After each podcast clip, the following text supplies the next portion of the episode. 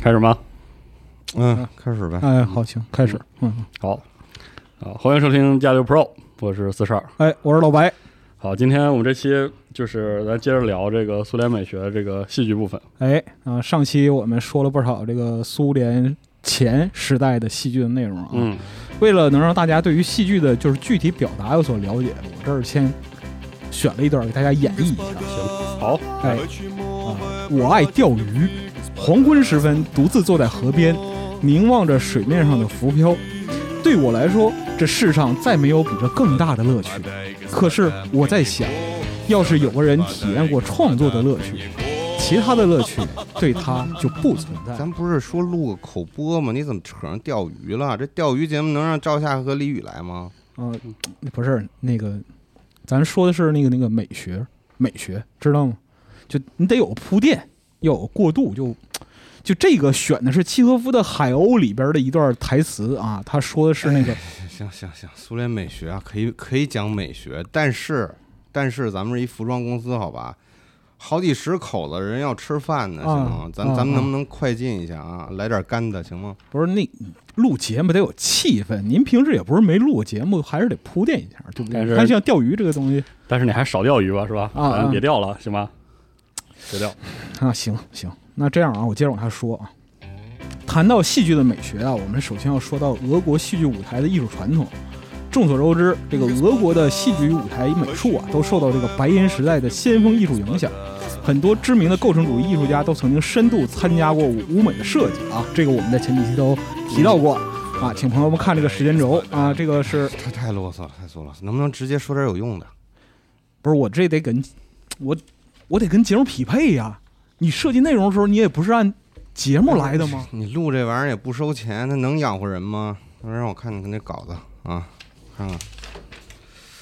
你这里边儿也没什么 商品信息呀、这前面都是大片儿大片的说这个艺术家什么的，这这这不是你没不了解没艺术家没法做设计，对不对？嗨，咱们 CEO 门萨俱乐部也不知道，也没碍着他钓鱼啊，是吧？差不差不多就得了吧？那这咱赶紧吧，这还有事儿呢，我还得开其他产品的会议呢，哥哥们 那我。说了啊，我说正文啊，各位朋友，各位家人啊，各位《苏联美学演绎》的听众们，为了庆祝《苏联美学演绎》系列节目播出第十二期暨一周年啊，我们特别邀请吉口斯工业为我们设计了纪念 T 恤啊，为了艺术前进，啊达瓦利西。本次纪念 T 恤采取了白银时代著名艺术家的作品进行创作，向未来主义、至上主义与构成主义致敬。请记住这些艺术家的名字，他们是瓦西里·瓦西里耶维奇·康定斯基、科基米尔·切维里诺维奇、马列维奇、拉扎尔马尔科维奇、利希斯基、尤米埃尔·利希斯基，还有伟大亚历山大·米哈伊洛维奇·尤罗金科。我您您您您跟这儿报菜名儿呢？俄国人名字长，您多担待啊。总之，为了一期系列电台节目出一款衣服，这在集合的历史上是空前的。在这一刻，苏联美学演绎的荣耀已经超越了天天 ACD 你。看你这又老二次元了，不是吧你别捣乱，就是家人们、朋友们啊，亲爱的听众们，这两件 T 恤的图案啊，我们将在时间轴进行展示。当您看到这期电台的时候，就可以在集合的淘宝店集合部立即下单购买啊，每件只要一九九，只要一炮儿老爷这个一九九这价格是不是有点贵啊呀、嗨，这这不是产量少嘛，也不敢定多了呀，成本吧现在也高是吧？咱们这材料呢选的尽量也都是好的，工艺呢选的也都是贵的，设计师光设计稿就费了好几稿。啊？你看看你选的这艺术家是吧？你还要要求这二创致敬？不是你嗯、你看我们这索尼联名那那设计是吧？这我们也构成主义是吧？索尼有你这要求，我估计这一件啊得卖一千块钱。赶紧录完得了行吗？这枪毙的事儿一会儿再说。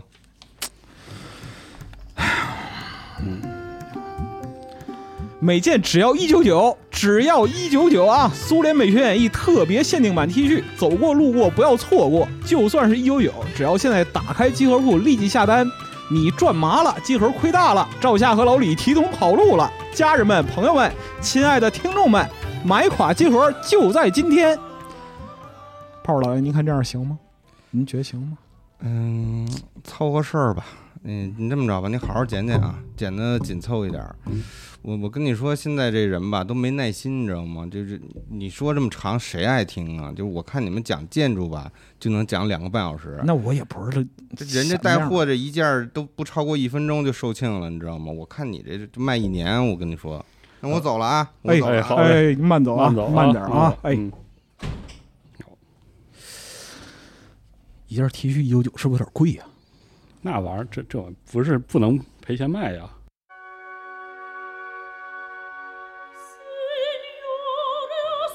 哎呀，痒啊！呀，哎呀，点点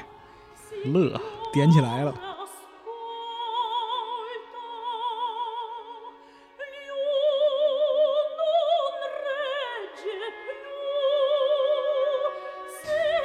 我今天给你剖析一下集合电台的就是核心问题，你知好道吗，我好期待了啊，就是身在戏中不知戏，你知道吗？有道理。哎，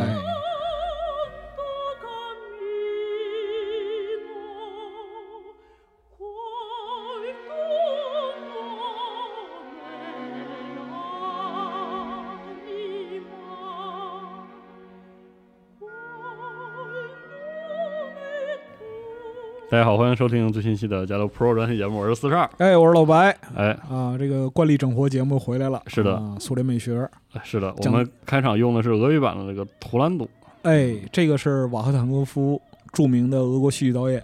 哎，确切说是苏联人，所因为以去世他去世的时候已经是苏联了，是的就是一九二二年的时候。哎，这个图兰朵可以视作是瓦赫坦科夫的遗作。哎，嗯，之后呢，在世界的戏剧舞台上闪耀了差不多一百年。是的，对，很好那。么就是今天呢，也是一个特殊的日子啊，啊因为就是到这一周呢，其实苏联美学这个节目啊，跌跌撞撞混过了一年哇，啊，很奇哇特啊哦，对，这都能讲一年，我确实真他妈啊的恐怖。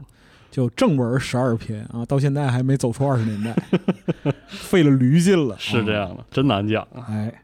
正好这期也讲到戏剧啊，啊！为了致敬本期的戏剧内容啊，嗯我们设计了一个小剧场。对，开场有个小剧场，哎，在前半部分这块儿啊，我在这儿必须严正的声明，我在里边提到钓鱼的那段，绝对是海鸥里边的台词是这样的。嗯啊，而且是一个戏中戏，那段嗯台词是戏中戏，哎，是戏中人演绎戏里的剧本的过程。哦，对这个事儿说明什么呢？啊，就说明我们确实是在认真的整活是这样。啊，就是整个集合的存在嗯啊，除了卖衣服是特别严肃的嗯，啊，其他的所有事儿都图一乐啊，行，是吧？是这样的。然后我个人比较喜欢还有拿钓鱼佬整活啊，是但是这个早晚得枪毙你，他最近心情不好，我容易被开除，开除比被枪毙这个这个是的啊就是威胁大多了。是这样的。嗯对所以其实就是关于戏剧这块呢，我们要讨论的是一个比较有意思的问题，就是嗯我们在苏联美学这个节目里边的演绎与嗯刚才那个小剧场里边的表演，嗯，从四十二你的角度来说，你认为哪个是真的表演呵，感觉你这问题里有坑啊。啊？你看呢？你说呢？你怎么对去吧定义的？毕竟那个对小剧场你也参演了，是啊这样然后的苏联美学你全程陪跑，对不对？是这样的，是吧嗯至少那个广告肯定是一个表演绎嘛，演对吧绎？啊，哎对啊，那你看，就是我们平时在电台里说的有哪些是真话呢？基本也没有真话， 所以说肯那个应该也是表演是吧？哎，就是啊今天这这一档呢，就是我本来想今天把这个就是二十年代戏剧在这儿结了，但是发现要把这事儿说明白太难了，还要多一期，是吧还要多一期啊越讲越多，越讲越多啊嗯，这个就是水多加面，面多加水是啊，写完之后发现两万多字，好，就还是半期好，啊，所以只能就坚持往下说，因为戏剧里的表演到底是什么呢？我们这个节目本身不涉及视觉传达，是的，所以呢，就是有关形体、姿态、布景等等这些部分，统统可以不去考虑。嗯，光是考虑声音信息能够带给听众们一个什么样的体验，这块儿你要严肃的寻思，嗯，就别干了确实啊！因为我们智商不足以承担这样一个是没有那个水平，负担，没有这个水平。但是呢，在苏联戏剧的时代，嗯，人们是非常认真、切实、努力的去考虑视觉、听觉、舞台布景以及剧场环境所有所有的这样一些东西。嗯，在这里边，打个比方说，我刚才小剧场里边，我们利用的是什么呢？传递的主要信息是卖衣服啊，借助的是我们卖衣服恰饭的需求和传播内容需求之间形成的冲突。嗯，嗯因为人们认为你要传播内容呢，你就老老实实讲知识，嗯啊直你到要饿抢死，你对哎对，你要你要恰饭就认真恰饭，是这样是吧嗯，就那个就大街上摆个盆儿，这也算就是认真恰饭。还有是吧道理？它依靠的是这样一种印象基础，就是优质内容和商业需求之间是不是互斥的？哎，这是戏剧冲突的核心嗯啊。所以呢，就是在这里边儿，哎，内容生产它是一个弱势的，它要服务于这个就是卖衣服。啊嗯，毕竟集合它本身是一个服装公司，确啊实服装公司有天然的这样的强势，那么它有这个力量传达不均衡性，哦哎，这么深入呢？那可不嘛。哇，我我演的时候没想这么多呀，配合我们三个人这个角色分工啊，在嗯扮演和非扮演之间追求理性，以近似直觉但不是直觉的方式，哦把这些意图传递出去，最终形成这样一个五分钟小段子好，啊。好就是在这一刻，我与百年之前斯坦尼同步，你知道 早知道我不陪你演这个吗啊，东西，是吧？真他妈那样的恐怖啊，这是最简单的戏剧形式的一种模仿啊嗯，。这这个东西就是，就像我们的电台不能不配成电台是啊，啊，我们的聊天节目不配成聊天儿嗯，是一样，这是非常严肃认真的说的。是，因为这个东西离真正的语言艺术传播表达是差了十万八千里的，是的，水平上差十万八千里。嗯在戏剧里边，就是整个剧本的意图、演员、表演理论都非常重要，而且会对结果形成重大的影响。嗯我们上一期其实讲到，就是从罗蒙诺佐夫说到这个亚历山大·奥斯特罗夫斯基，嗯，但是真正对现代戏剧艺术形成影响的部分才刚刚开始。就是我们现在能感知到了，哎，对，嗯就是包括说契诃夫、斯坦尼斯拉夫斯基、涅米罗维奇、丹琴科、梅耶荷德等等很多人会在这个阶段呢，把演剧艺术的表达和方法论的价值发挥到极致，嗯同时也造就了影响整个世界后来一百多年演剧艺术的这样一个综合体验，哦，一直到现在，好，而且遍及所有的部分，我们生活的方方面面所有的部分，只要你跟别人视频聊天，你就进入了这样一个表演环节，哦，是吗？那可不嘛。处处都是表演，对，因为你呈现在镜头前的是真实的你，但是呢，你呈现给对方一定不是你真实的全部。嗯，四呢？这个东西肯定是就是斯坦尼在研究这个演剧艺术体系的时候，他不可能想到的。确实，但是在今天，他它有只，用，他有用，他非常哦非常有用。行，可所以说，我们要从这个演剧体系、现代演剧体系这个逻辑的价值说起。嗯，因为呢，就是我们不想通过一种非常非常系统的说法，我们毕竟不是说中医教材，是是吧？我们也不配。是啊，老师过来直接就拿书把我嗨死就完事儿了。是的，就所谓的戏剧表演艺术逻辑，有些对戏剧有了解的朋友可能会知道啊，就比如说国内有这个斯坦尼、布莱希特、梅兰芳这种就是三大表演体系的说法，嗯，其实它也是不严格的。哦，就是是吗冯远征老师是那个格罗托夫斯基戏剧理论这个体系的一个传承人，嗯他去就是德国学这个理论体系的时候，他就说，说我提出说我们是在国内嗯都是学斯坦尼体系，但是那边老师就用非常非常惊讶的眼光看着他，嗯说体系这个东西它不是一个就是固步自封的，也不是说出来之后就完全成型，以后所有东西都照本宣科的东西，嗯包括说你要学的格罗托夫斯基这个戏剧理论这个东西，它几乎没有成型的著作。哦留下了文字特别少，剩下的是什么呢？言传身教嗯是演绎，要与时俱进。包括说格罗托夫斯基自己，他认为说，如果一种演剧方法要落在纸上、落在文字上，那他在被写下来的一刻就已经落后了。哦，就是说，表演这个东西，它和时代的关联是如此紧密，以至于你不能用任何就是现成的方法去限定它的边界。这个描述很熟悉啊，就感觉是我们现在现代的诸多这个你要学习的东西的表述都是这样的。是啥？游戏是吗？不是我上大学的时候，我们老师这么说的，啊说你们现在学广告这这些玩意儿啊写在教材里，说明它已经过时了，你自己要想好。啊，这逻辑是这样的，因为就我是在嗯呃印成字儿的，就是在广告学方面，印成字儿永远比不上当下正在发生的。我觉得这一定程度上是在当时戏剧的先锋性和先进性的一种体现。是你的想，小一百年前，对，因为在二十世纪初的时候，就没有比戏剧更先锋的艺术表现形式。嗯，那个时候就电影刚萌芽是啊，就是工厂大门火车进站，对，把人都吓跑了。把人都吓跑了。这时就是世纪初的时候，二十世纪初的时候，嗯而且戏剧在当时是各个学科里边最强的整合艺术表达形式。嗯在当时，就是我们之前在白银时代曾经说过，就各行各业的艺术家全都集中到戏剧这一块儿来，不光是就是演剧表演、歌唱，然后美术、音乐等等各方各面的都嗯在里边儿。那么总体来讲，他的表达是新锐而且富有激情的。所以说呢，我们要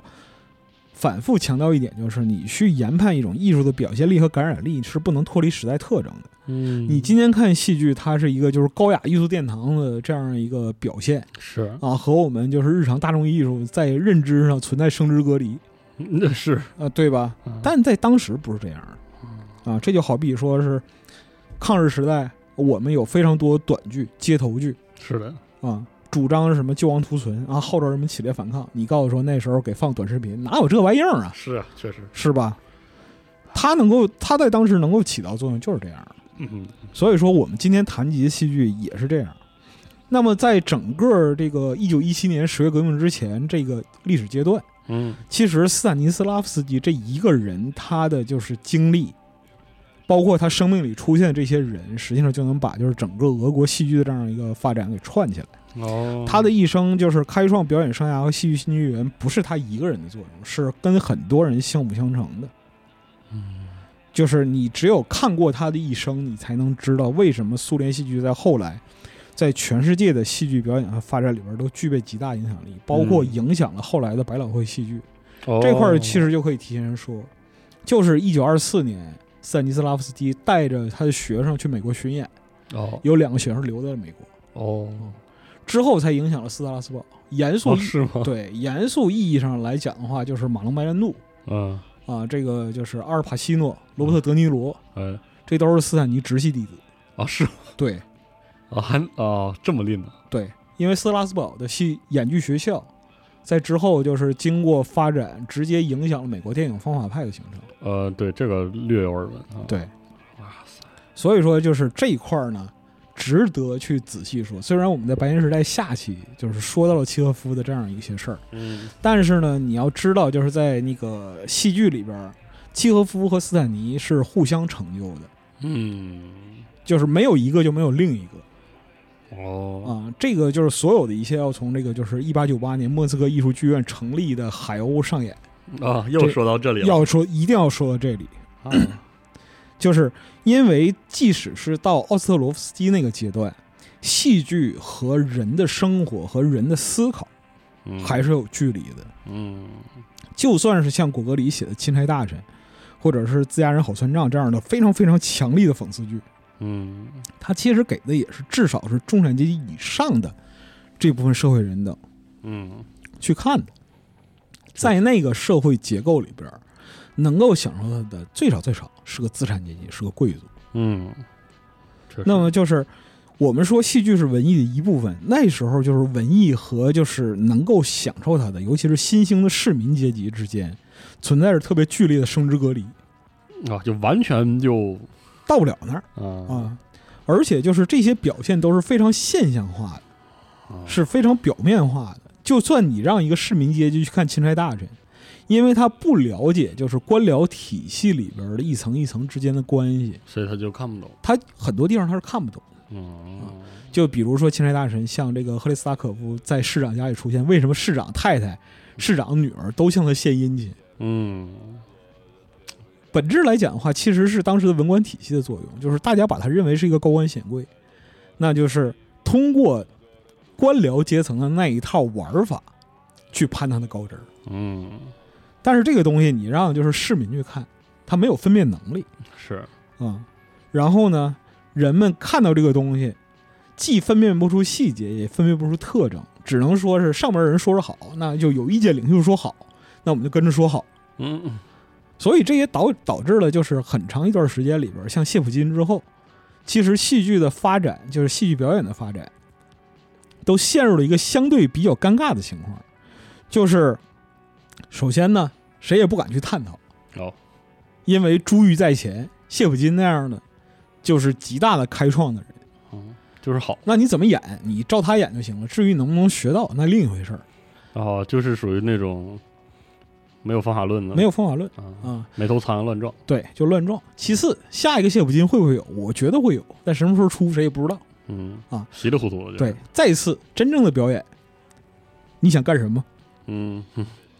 就是《钦差大臣》这种自家人好算账这种剧，讽刺社会讽刺还不够吗？嗯，你到底是想怎么你到着底是想怎么讽刺这个社会？说白 了，这么难呢啊？对是，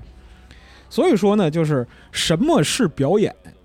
这个东西嗯是贯穿了1896年契诃夫海鸥首演失败，一直到1917年十月革命之前的所有的戏剧界的争议、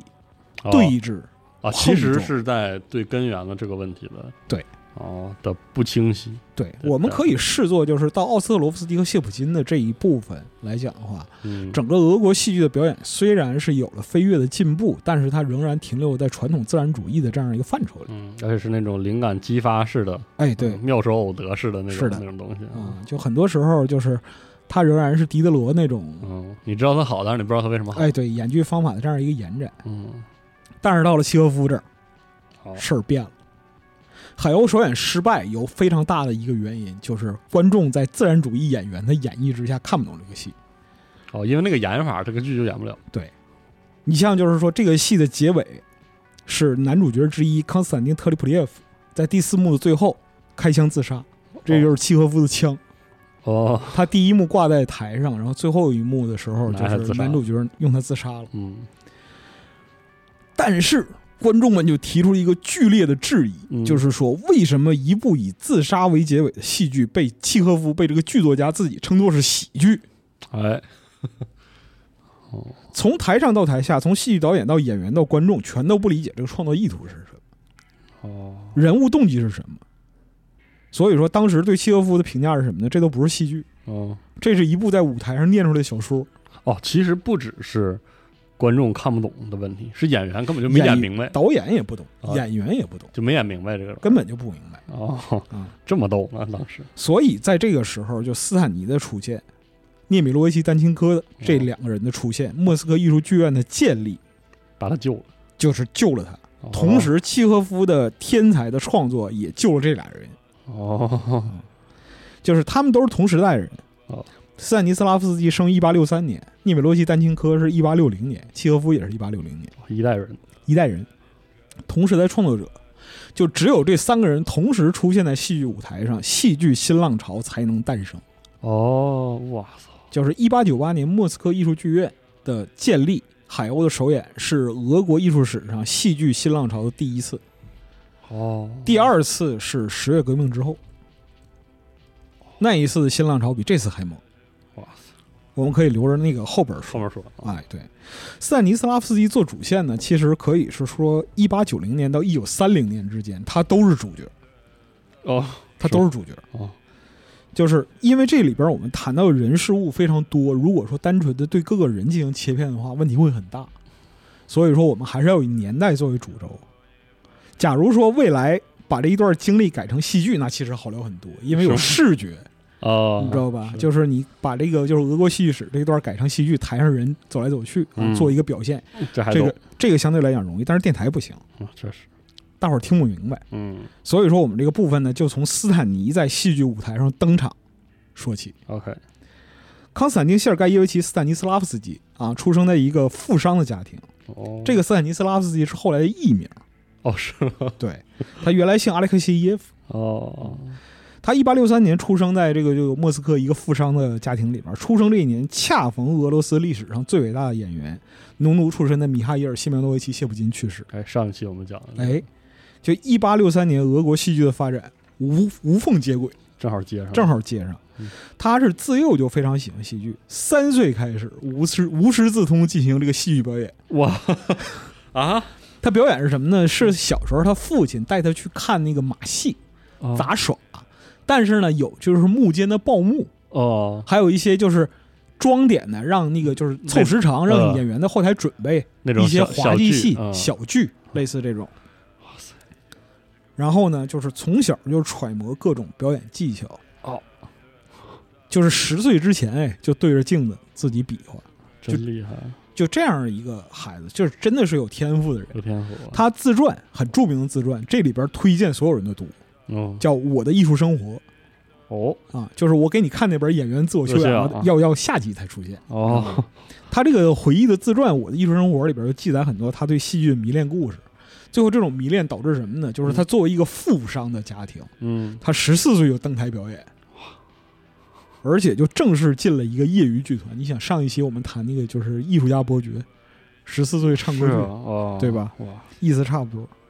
而且关键在于，他是站在两个时代交界点的人。是他儿童时代还是农奴、庄园、蜡烛、马车的时代，是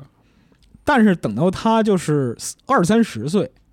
成为时代主力的时候，已经是电灯、铁路和资产阶级革命的时代。我这太 剧烈了，这个变化特别剧这烈，太大了。包括说到最后，这这才哪儿到哪儿啊？是啊，他到最后就是沙皇体制被推翻啊，新的国家形式苏联诞生了，确实这在任何人的人生里都是会形成世界观冲击的事儿。是。哎，就是斯坦尼他的天才表现在什么？十四岁登台，嗯，那时候还是业余剧团的演员，他用三年时间就变成了一个专业演员，十七岁。这个一方面与他自身的热爱和能力是有关系的，另一方面呢是当时他接受的是旧戏剧的培训和认识，其实没有系统化，嗯，很多地方需要他自己去揣摩，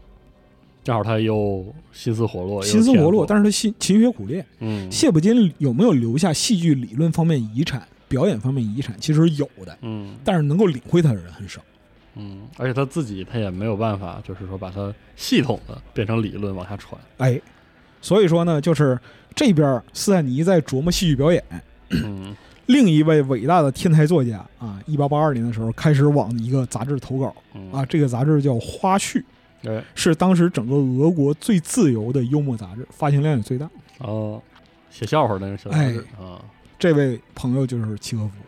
夫。哦契诃夫在这几年，契诃夫的短片其实集中在就是他二十几岁这几年上大学的时候，因为他要贴补家用啊。我们之前说过，在澡堂里边躺着写小说，就是就这个时候，哦你知道吧？就是他出身没有斯坦尼那么富贵。你看我的艺术生活这个回忆录你就知道，斯坦尼小的时候就是每个月都会坐着家里的马车去看戏，嚯，非常的显贵。是啊，契诃夫只能走出去啊。这个看戏的钱还是自己挤出来的。是，嗯。然后呢，他是上大学的时候开始写东西，是因为觉得啊，我还有点写作能力，嗯那我试试看吧。嗯，换点钱啊，换点钱。那时候他都不敢用真名，哦他在杂志上笔名叫契洪特，哦，就是把他字把他名字改了几个字儿。行，那结果一发不可收拾。这五年里边，就是投的最多的一年，是一年写了一百多篇短篇小说，不是那短篇特别带劲。多难写啊呀，这五年写了二百七十篇，篇篇精彩，怎么这就么纯粹依靠短篇的战斗。你想想，俄国文学是一个怪物房，是啊，就全人里边卷的特别可怕全是疯了啊，，全是疯子。嗯，但是呢，就是他就靠这五年，就纯靠短篇小说杀的整个俄国文坛血流滚滚啊。所有人都在问这契洪特这这孩子是谁呀、我操，嗯怎么这么厉害怎呀？么这么厉害？我短篇小说太牛逼了。啊，但是契诃夫后来就是给朋友写信说：“嗨，我那五年过的那日子，那就是半机械化写随作，便写写，抬手就写，写完我就知道能换 点钱。就人的才华不能比，你知道是吗是不能比，太厉害，写到一八八六年的时候呢，就他在就文坛这个杀伤力已经非常巨大了，哦所有人都想找他是谁，但是他可能怕网暴，哦，他就始终就是不想暴露自己真名。一八八六年他没三十了嗯对呀、啊，真恐怖，所以说呢，直到有一天，嗯，有一个老头子给他写了一封信。好，给他吓着了。哦这个人是谁呢？是当时文坛的名宿，在当时与托尔斯泰齐名的德文特里瓦西里耶维奇·格里格罗维奇。哇，格里格罗维奇他本身是白银时代非常著名的作家啊，受到的是果戈里啊、尼克拉索夫这些本土作家的影响，然后还受到狄更斯的文风的影响，哦，擅长文学和戏剧，写的小说，然后戏剧、散文这些东西，对于农奴制的批判，那就是一刀戳到根儿里。哇，你像嗯屠格涅夫，他也批判农奴制，是吗？是啊，对吧？他看完就是 格里格罗维奇写的作品说：“我我作品简直太温和了，就好像扫帚扫灰尘一样。哦，哇塞，”啊，是说他的小说是俄国文学史上迄今为止最接近现实生活的作品，哇，这么高，啊当时就给这么高的评价。好啊，哇，然后，一八八六年，就是格里格罗维奇那时候已经非常非常有名气了，文坛名宿嘛，老头子。哎，然后就是偶然的机会，别人推荐说，哎，有一个叫契洪特的小伙子啊，写东西非常牛逼，你要不要看一看？老头儿开始看的时候没当回事儿，看完之后就看完之后连夜给契诃夫写了一封长信， 这么牛逼盛赞他的文学成就，说这么孩子你牛哎你你是这个，你知 道吗？伸大拇指。啊，太牛逼了，是吧？老爷子在那个就是信里给契诃夫提出一些意见，说你很年轻，这是你的优势，嗯，但是呢，你需要沉淀文笔，因为我在你的作品里边看出了赶工的痕迹。呃，看出来了，老人家嘛，文坛名宿，这点本事没有。牛逼对啊，就是你之后呢，你要想是在俄国文坛上留名，你一一定要去积累之后再写作啊哦，。为了文学作品挨饿也不要紧，否则你自身的天赋会被浪费。哇，说的真契诃夫接到这封信吓坏了，你知道嗯吗苦口婆心，我操，这相当于什么，你知道吗？相当于就是说，比如说，就是戴锦华老师过来录 节目，过来夸说四十二你书评写得好，啊，那我这辈子估计都没有这个，那可不嘛，是啊没这缘分。你知道吗是的，但是他仔细一读这个信，其实很感动的，因为老先生写的很真诚，是啊，就是那种特别单纯的长辈看到这个孩子身上有灵气、有就是天赋，就想提携他，哇，那种感觉。他给老头儿回信啊，说那个老先生您提的意见太对了，我确实赶工来着啊哦，，但是我实在是不想挨饿，饿怕，饿怕了啊，实在就对不是起，挨饿和写得快选一个的话，我还是选写得快啊，实在对不起实在对不啊起，，但是我现在才二十六岁，以后我肯定会有机会。哎，后来就是老头儿，其实就是还专门跑到他家去看他。老头儿哎，这么给面儿呢？那当然了，你想想看。哎呦我天，所以说之后就是契诃夫呢，也没敢敷衍老头儿，也不是光写短篇。然后，一八八七年，他写了一整部的小说集，好，叫《黄昏》，题注写的就是献给格里格罗维奇，感谢他的提携。哎呀，然后呢，这个小册子得到了当时的就俄罗斯皇家科学院的文学最高荣誉普希金奖。随手一写，随手一写，随手一写，随手一感谢，啊。 嗯，然后另一个老头子就是也注视到他了，就是托尔斯泰， 你知我的妈，道哎吗？啊呦我天，托尔斯泰看了就是这本小说集啊，就开始埋怨格里格罗维奇：“你为什么不早告诉我有这么个人啊？还急眼了，你知道就是这种这种文笔是什么？这种文笔就是散文界的普希金，知道吗？哎呦我天，啊，所以说这个时候，契诃夫在文坛就声名鹊起，这是一八八七年。好，但是同时呢，斯坦尼在自己的领域也在奋斗，在积极的发展啊哦。这个年轻人战斗力非常强。比方说，一八八五年的时候，他去过莫斯科戏剧学校，想进行专业的戏剧进修，好就，去了。家里有钱，然后嘞，能进去，哦是啊进去两个礼拜退学了。没进，嗯是啊吧，他的意思是说，这个学校里边教的东西啊，就是那那个腐烂的味儿啊，比垃圾堆、比下水道还冲鼻子，我天，教的都是陈词滥调。哎这个时候呢，因为他已经有了一定的名气，所以决定去舞台上锻炼自己。他就盯上了整个莫斯科传统最悠久的这个玛丽剧院。哦，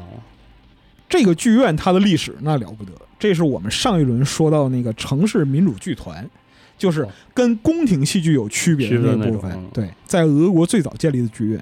最早是莫斯科大学的学生嗯创立的，一七五六年。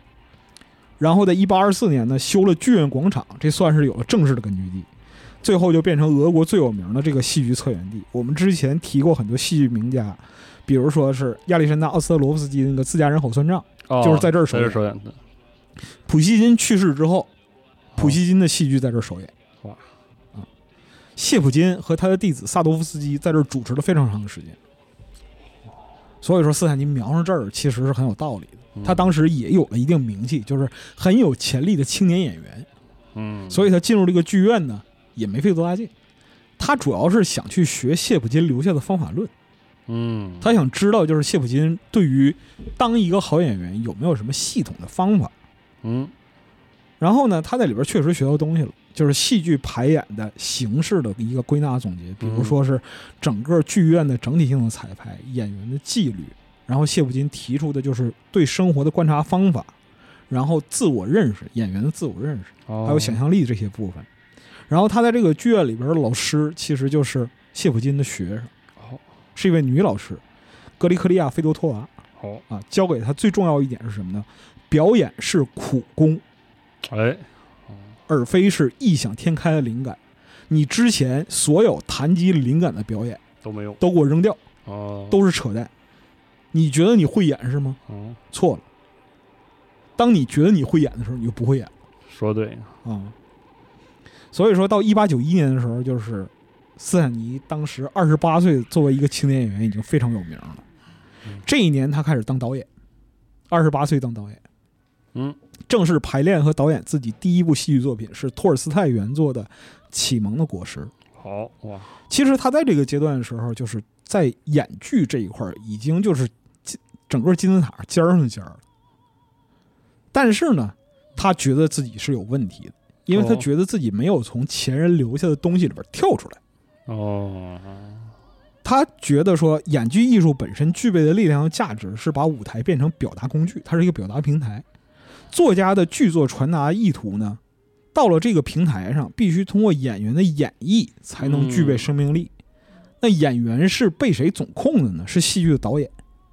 戏剧导演对于剧本价值的理解，决定了整个戏剧呈现的能力。但是其他各个地方，比如圣彼得堡皇家皇家剧院啊，或者其他的各种剧院，他演剧方法说的好听一点，就是通过非常夸张的肢体动作和情绪传达，就狄德罗那一套。啊是，斯坦尼就认为这是有问题的。另外一个是他在学习和实践之中发现的要素是什么呢？在戏剧舞台上，每一个元素、每一个演员都可能没有人注意，是啊，对啊，但是你从另一面来说，就是每个演员最细微的细节和情绪表达都可能被观众纳入评判的范畴里。哦，你像原来谢普金在台上的时候，他是名角，他一出场盖住所有人。嗯，但是如果这一场里边所有人都是陌生的呢？就不好说，观众怎么去评判这个事儿不好说了嗯。或者说这整个舞台上全是角儿，哎，那观众看哪？观众看谁呢？嗯，说的再不恭敬一点儿，舞台上全是角儿，底下观众有一半是这这个演员粉儿，另一半是这演员粉儿，大家互相挑毛病，这怎么办？是呢，怎么办呢？是吧？所以说，戏剧的评价维度，至少在斯坦尼那个时代是非常模糊的。是啊，这就好比说，就是我们同样评价这个开放世界游戏啊，哦对吧？是的，啊，《荒野大镖客》是一种，嗯，是吧？做心了是一种， 《刺客信条》是一种，对，你随便从那个 Steam 上找个十八块钱 roguelike，嗯它也是一种，对，是吧？那你怎么评价呢？嗯，世界观、人物、故事、设计、文化源流，这是一个维度，嗯，呈现的真实性、像素、真实性，嗯，画面。画面、打击感，剧情有没有冒犯我，对之类的这种，对对对，是的啊，所有怎这么些说都东西有理。怎么说都有理。嗯，所以说，斯坦尼认为说，戏剧导演对舞台的即时性的把控，要关注到每一幕的每个细节。哦，就是原来戏剧导演是什么呢？你走到这儿，你做这姿势，你嗯笑一下，说这台词儿，然后对笑，嗯，完事儿了，是不行。嗯所以斯坦尼后来在那个就是自己的著作里边说，说什么是戏剧的核心呢？嗯，嗯，到处都是，说得好。演员的每一个手势都是戏剧的核心。哦，他之后因为这事儿魔怔了，哦，是吗？对，之后会说到这个问题。哦，所以说呢，他在青年时代，就二十多岁的这个时候，二十多岁到三十多岁，他一直在思索着戏剧到底要表达什么，应该表达什么，哦能表达什么，特别原始质朴。但是这个想得东，很核心啊。但是这个个东西是过去三百年一直没解决的东西哦，因为服务的对象不一样，服务的目的不一样，服务的手段不一样。所以这事儿也一之前也没法想明白。，对，这就是之前我们说，就是谢普金之后就没有人敢去想这个事儿的问题。嗯，你你服务老爷，那你按现在这种形式来不就完了吗？是你凭啥要要变呀？对呀、老爷都没说变，你凭祖宗之法吗？是啊，就这意思。哦确实，但是呢，并不是只有斯坦尼一个人在想这个问题嗯啊，另一位未来注定伟大的年轻人也走在这条路上。嗯，这位就是弗拉基米尔·伊万诺维奇·涅梅洛维奇·丹琴科。哎丹青哥，哦，哎，他跟契诃夫是同一年出生，嗯啊，这个就是天才的轨迹不太一样。 ，OK， 十岁开始自己写话剧啊，也不是，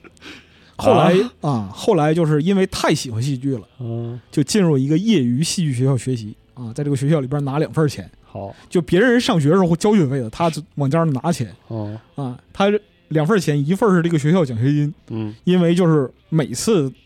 都是他，实在太牛逼了，就每次都是他。嗯另一个就是别人看着为什么每次都是你呀、啊，他说我给你补课，还能这么挣呢？哦对，还能这么挣钱。啊，所以说就是一八七七年，十七岁的时候登台成为一名正式的专业戏剧演员。好，一八七九年的时候，他进了这个莫斯科物理与数学学院，莫大的物理与数学学院我操，啊，不一般人考进去的。过了一年啊，觉得没意思，啊，转进法学院，就可难的考呗，对，又考进去了哎哦啊，对。一八八一年啊，法学院没意思，我还是演戏去吧，退学 了。啊我操，他认为说，就是天，我的天赋和能力在文学方面嗯，啊，这事儿不用学，我直接退学去投稿就可以了。然后十九岁就开始做文学和戏剧评论家，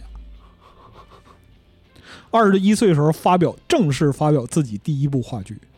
我的天，就是他在一八九八年建立莫斯科艺术剧院之前，平均保持着每年一部新戏的这样的频率。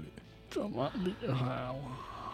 就所以说，你看这个人成就这么高，你会理解之后他是付出了多大牺牲去做莫斯科艺术剧院的组织和管理工作。哦，哇塞，真的，他也他也创作，但是很明显，组织和管理的工作分散了他非常非常多的精力，是的，他没办法再像以前那样就是集中去做文学的创作去了。嗯，哇，丹青科这个人呢，就是挣钱真的是有天赋啊，就就是他退学之后嗯，混了十年，混出了名儿，然后 OK 一八九一年就变成了莫斯科爱乐学校戏剧系的专职教授，著名剧作家，著名戏剧评论家。你这要今天上电视，那都是当场转身那个，你知道吧？这名头太响了，而且呢，他既是演员，又是导演，还是剧作家，还是老师，一个链条上所有东西全都懂。确实，所以他有特别多的机会和时间把自己的想法整理出来。很长时间之后，他意识到呢，戏剧体系必须要有一个彻底的改变，嗯，因为他在整个教学创作的过程里边，包括对年轻人的这样一个引导，他发现就是戏剧这一块儿，很多时候就是惯性这个东西，就好像泥太中重车了，，嗯，它撞过来你拦不住是啊，那肯定的，啊。人们本能的就是按照本能去表演，但是这样是不行的。哦，这话有点意思啊，对，然后舞台的表现呢越来越多走向形式化，但是缺乏对剧作和演职员自身的提炼和培养。是，奥斯特罗夫斯基最开始进行这个戏剧剧院改造的时候啊，是希望它成为一个城市文化中心，但是丹青科认为说这个目标远远的不够，他认为说剧院应该是一个人精神生活寄托的场所，因为这是当时文化形式的最高表达，嗯，甚至它应该是一个能够承担公共教育职能的部门。所以，丹青科在就是上个就是一八九一年左右写的这些就是论文或者戏剧关于戏剧体系的这样一些论述里边说，说俄国的戏剧和表演舞台照文学那差远了，差多长时间嗯？差几十年，至少几十年，因为戏剧成本太高了。嗯，没有人敢去试。演员要不要吃饭？剧院要不要维持？确实，那么多人呢，是吧说话道这那的，对呀、你出了一个戏失败了，你说失败了不要紧，你连续失败几个，大伙儿拿什么开锅，是这样的，对吧？所以他这边非常焦虑，他认为就是戏剧舞台的理论和发展需要一个彻底的革新，但是机会在哪儿呢？嗯，哎是的，机会来了。哦，一八九六年的时候，他作为一名就是出色的剧作家，写了一部戏叫《生命的代价》。好，这个戏当时拿了就是俄国戏剧最高奖项——格里伯多耶夫奖 OK，啊。但是呢，临到要发奖的时候，他拒绝领奖，哦，怎么着呢？因为这个时候他读到了契诃夫的剧本《海鸥》，哦，他读完这个剧本就说，契诃夫这个人是一个更有才华的我。哎呦，你想想看，这个话说评的价漂亮，对呀，是一个更有才华我嗯。所以说，就是格里伯耶多夫这个奖，你要发你就发给海鸥，你要发给我，哦我不我跟要我这个剧本跟他同一年出现，我不配，你知道吗？哎呀，这么牛逼呢？对所以说，契诃夫是怎么写出海鸥呢？嗯他在《海鸥》这部剧里边尝试的就是新的剧本写作方式和现实主义的创作方式。嗯开始的时候反复尝试，后来决心构筑一个就是要掀摊的就掀的彻底一点，嗯构筑一个跟传统的戏剧表演方法论和舞台表演艺术完全不一样的东西。嗯海鸥对于契诃夫个人层面来说也是一个转型之作，对于整个戏剧界来说也是，哦因为这部戏的结构跟以往的就是非常剧烈的正派、反派、强烈的矛盾、外在的这样一个性格的冲突，哦这些东西都不存在。他主角特里伯列夫是一个颓废青年，啊出生于演员世家，梦想是成为一个剧作家，要创造一个破除旧形式的新作品。但是呢，一方面就是缺乏沉淀，嗯，他生命没有厚度，哦没有获得就是创造新作的力量。另一方面呢，就是他的亲娘，哦因为他是演员世家嘛，哦他亲娘阿尔卡季娜哦是老演员，就笑话他，哦，啊，就是你天天哼哼唧唧的， 嗯啥也干不出来，你看这写的玩意儿是啊吧？你什么玩意儿？对，哦，这意思。然后呢，就是写了新剧作，演出失败了，他就越发的消沉。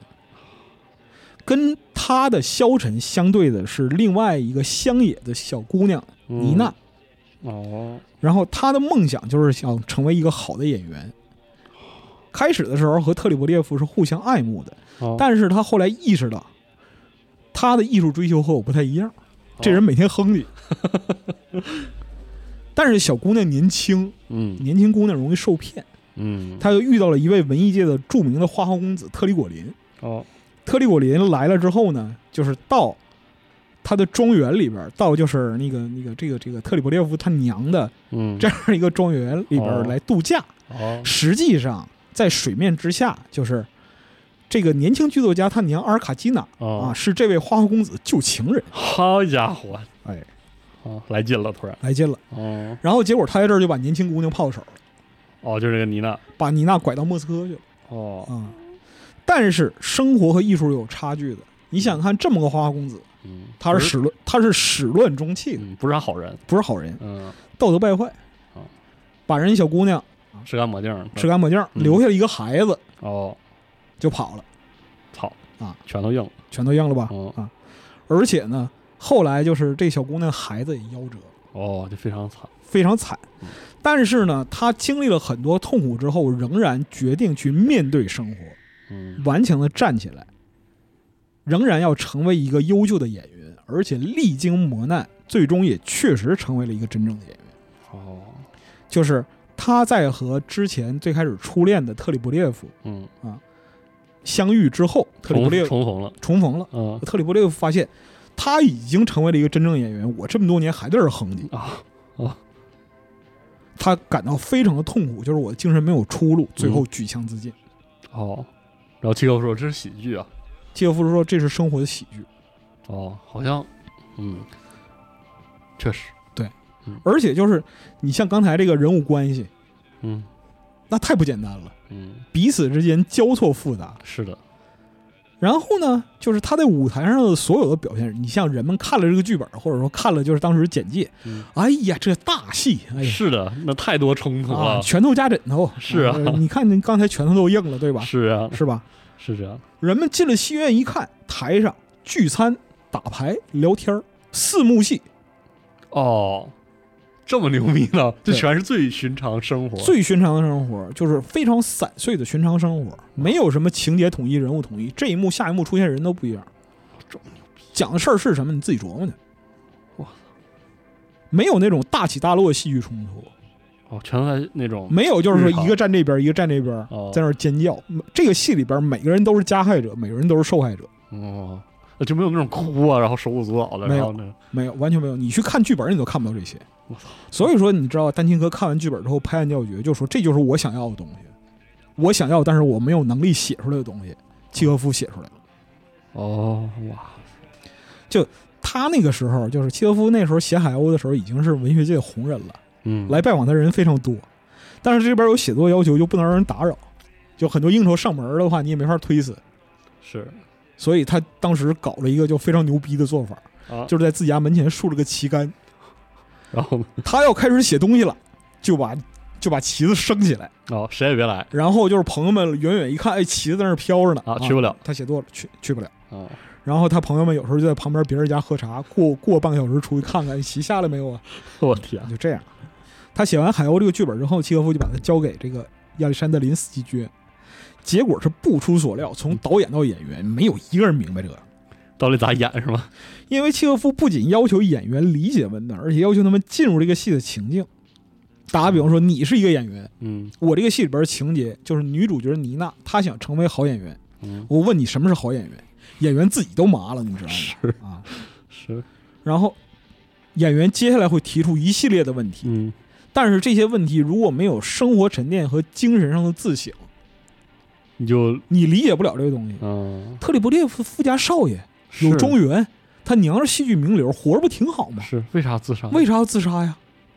凭什么呀？是呢？大哥了，你这台上就过这么惨，然后你告诉说剧本扉页上写生活的喜剧，是这咋喜剧的呀？是呢？这都把自己崩了，这怎么还有喜剧呢？嗯，所以说，你知道吧？就是你给人，就是剧作家去给人说戏这个事儿，可费了驴劲了。说完之后也没得着好结果，怎么说也不懂但是问题在于，整个文学界都在盯着海鸥，啊，大家评价巨高，不是评价巨高，嗯是就是你知道吧？就好好比说是无良媒体，嗯他就会把这个期待值拉得无限之高。啊，确实契诃夫啊，小说界的天才，是啊，那么多人盛赞，托尔斯泰力捧。前边你看伊万诺夫没砸出个响来，海鸥嗯是？吧？亚历山大林斯基首演，这是俄国有名的大剧院。是啊，你看看这结果怎么样？然后就当时就是一八九六年十月，在圣彼得堡首次公演的时候，当场就跟就跟出殡差不多，这么惨，啊演的那个程度就跟出殡差不 多。坟头上连地都没有，坟头连滴都没有，啊就是就是完全是这个就是被一盖，然后就是洗一埋，全村老少等上菜那种那种状太态，惨了啊啊！对，就整个局面是一潭死水，哦，就是演员不知道自己在演什稀里糊涂的么演啊，观众也不知道在看什么。啊啊啊，就是因为台上都是些日常的什么打牌啊演员不会按照惯常的行为来创造戏剧冲突，哦，对啊，观众也不会按照就是传统的关系套路看到戏剧冲突，所以嗯大家都很麻，这是啥呀？就这幕打完牌就下了，对，所以就是就是观众就我好像看懂了，但并不是很懂啊。啊，演员这一幕演完了，下去之后我好像演了，但好像什么都没演确实，啊。然后就是你看海鸥剧本就知道，嗯，就是最后特里布列夫不是在舞台上自杀的，哦，这么重要的就是那种戏剧冲突的那种关键点，对，都他不没是在舞舞台台上上自杀的，嗯是背景深处远远传来一声枪响，然后他们家家庭医生啊，去看了一下，回来说就是啊，没事儿，我的药箱里边那个有一瓶药水爆掉了，然后在私下里偷偷跟旁边人说把夫人带下去，特里伯列夫自杀了，哦，这个剧就结束了，就落幕了。哦，这这个真的确实和你你印象中那种传统意义上的戏剧太不一样。那一个人要自杀，那一定是最浓重墨重彩，对最重要的戏啊，恨不得八个机位反复大特写，他你知是道吧肯定要啊自白呀、肯定要挣扎呀、对啊呀肯定要撕衣服呀、啊什么的。老剧老剧烈戏剧冲突，我觉得我要窒息了，就是那种是是是啊，是吧？马景涛那种 啊，嗯但走结果走向那个方向。啊，结果就是在结果就就是大伙儿听着啊，这一句话说完了，幕落下了啊，咋回事儿咋啊？回事儿？结束了，结束了。啊、以所以说这个剧完事儿之后，就评论家们就找可非常勇，踊跃开始挂契诃夫可逮着啊，机会了可逮着机会了，嗯各种就是非常尖锐的评价和讽刺嗯。你像就是客气点儿说，剧本自身戏剧冲突有问题嗯；不客气的就说你这个戏从开始就是灾难，你知道吗？啊！天啊契诃夫自己当晚去看首演，他已经有了心理建设了，哦，因为之前说不明白戏嘛，就完全说明白他知道这个戏要砸，嗯、还是没忍住啊！戏没演完就气得就起身往外跑。后来他妹妹转了整个彼得堡就找他啊，就生怕他什么想不开跳啊涅瓦河，你知道吗？太太难了，因为你只要看过这个戏，你了解契诃夫生平，你就知道这里边两个角色是他把自己拆成两个。哦，特里伯列夫是他在写作方面的这样一个追求，就戏剧写作方面的追求。然后特里果林这部分的才华，哦，才华的体现，因为这个人花花归花，他是有才华的，确实，是有他自己的痕迹。所以说那时候契诃夫如果自杀了，就是以身正道，你知道吧？天，很惨。很惨，就这种失败对于作家自身打击非常剧烈，他知道问题在哪儿，但是解决不了，啊，因为需要人嗯。就是他非常失望。后来他给那个丹青哥写信的时候提过这个，说海鸥首演失败的时候啊，整个剧院里充满了肉眼可见的恶意、啊，哎呦空气里满是仇恨啊。因此，我按照物理规律，像一颗炮弹那样被打出了彼得堡。太惨了，啊，我那时候想啊，除非我能活七百岁，否则我再也不写戏了。 哎呦，但这个时候，斯坦尼和丹青科对于这个戏都给了极高的评价。啊，他们当时去看了是吗？对两人看完之后，我操，戏剧的曙光又出现了太牛逼了啊！这就个是说，黎明前的黑暗那是最黑的，哦但是只要就是能突破这个黑暗，我们就得尝试它。哦，目前来看，海鸥这个戏完全没有问题，是戏剧导演和演员联手毁了这部戏哎呀，啊。但是就是这俩人虽然是在专业领域有交集，在玛丽剧院也有见面儿，还没有正式聊过这样一个意图。嗯最后就是经过人撺掇和勾兑啊，哦，啊，包括说就是约上你了那你那边怎么做，我那边怎么做，咱们约个时间谈谈吧。谈一谈，最后在一八九七年六月二十二号啊，哦，这两个人终于在莫斯科一个莫斯科的一个饭馆儿啊，叫斯拉维扬斯基，那实际叫叫斯拉维市场哦，这样哦一个饭馆儿，两人见面了。好好，我们坐下来谈这个事儿，你想做什么，我想做什么，啊，OK，然后谈了十八个小时，连着谈，连着说，谈了十八个小时。我操，谈到什么程度？就是嗯大到就是戏院的表演艺术体系组织架构哦啊，，小到这个剧院在哪儿，然后就是幕布去哪儿买，哦，行政行政运作呀，人事啊，乱七八糟的，从理论到实践所有东西，哦，就是因为他们俩谈了十八个小时，哦然后当时餐厅他也要面子啊，哦，不打烊。服务员累得都靠墙睡着了，哦醒过来一看，这俩人还在谈呢，哇疯了 是吧？哇，太牛逼了，但是这俩人真没疯哦。斯坦尼的在这儿就提出了一个最著名的论断，就是我要实践我生活在舞台上的这样一个理念，就必须成立一个全新的剧院。哦海鸥就是实践这个概念的最好的基础。他表示说，契诃夫的戏剧不是因为太差了所以演砸了，正相反是太好了。所以说呢，这就像被藏起来的财富啊，这些财富的藏匿所在是在每一个人的内心。哦，那如果演员能发现这个财富并呈现出来，那就能让戏剧获得生命哦。但如果只是机械的表演和重复，那就是个死戏。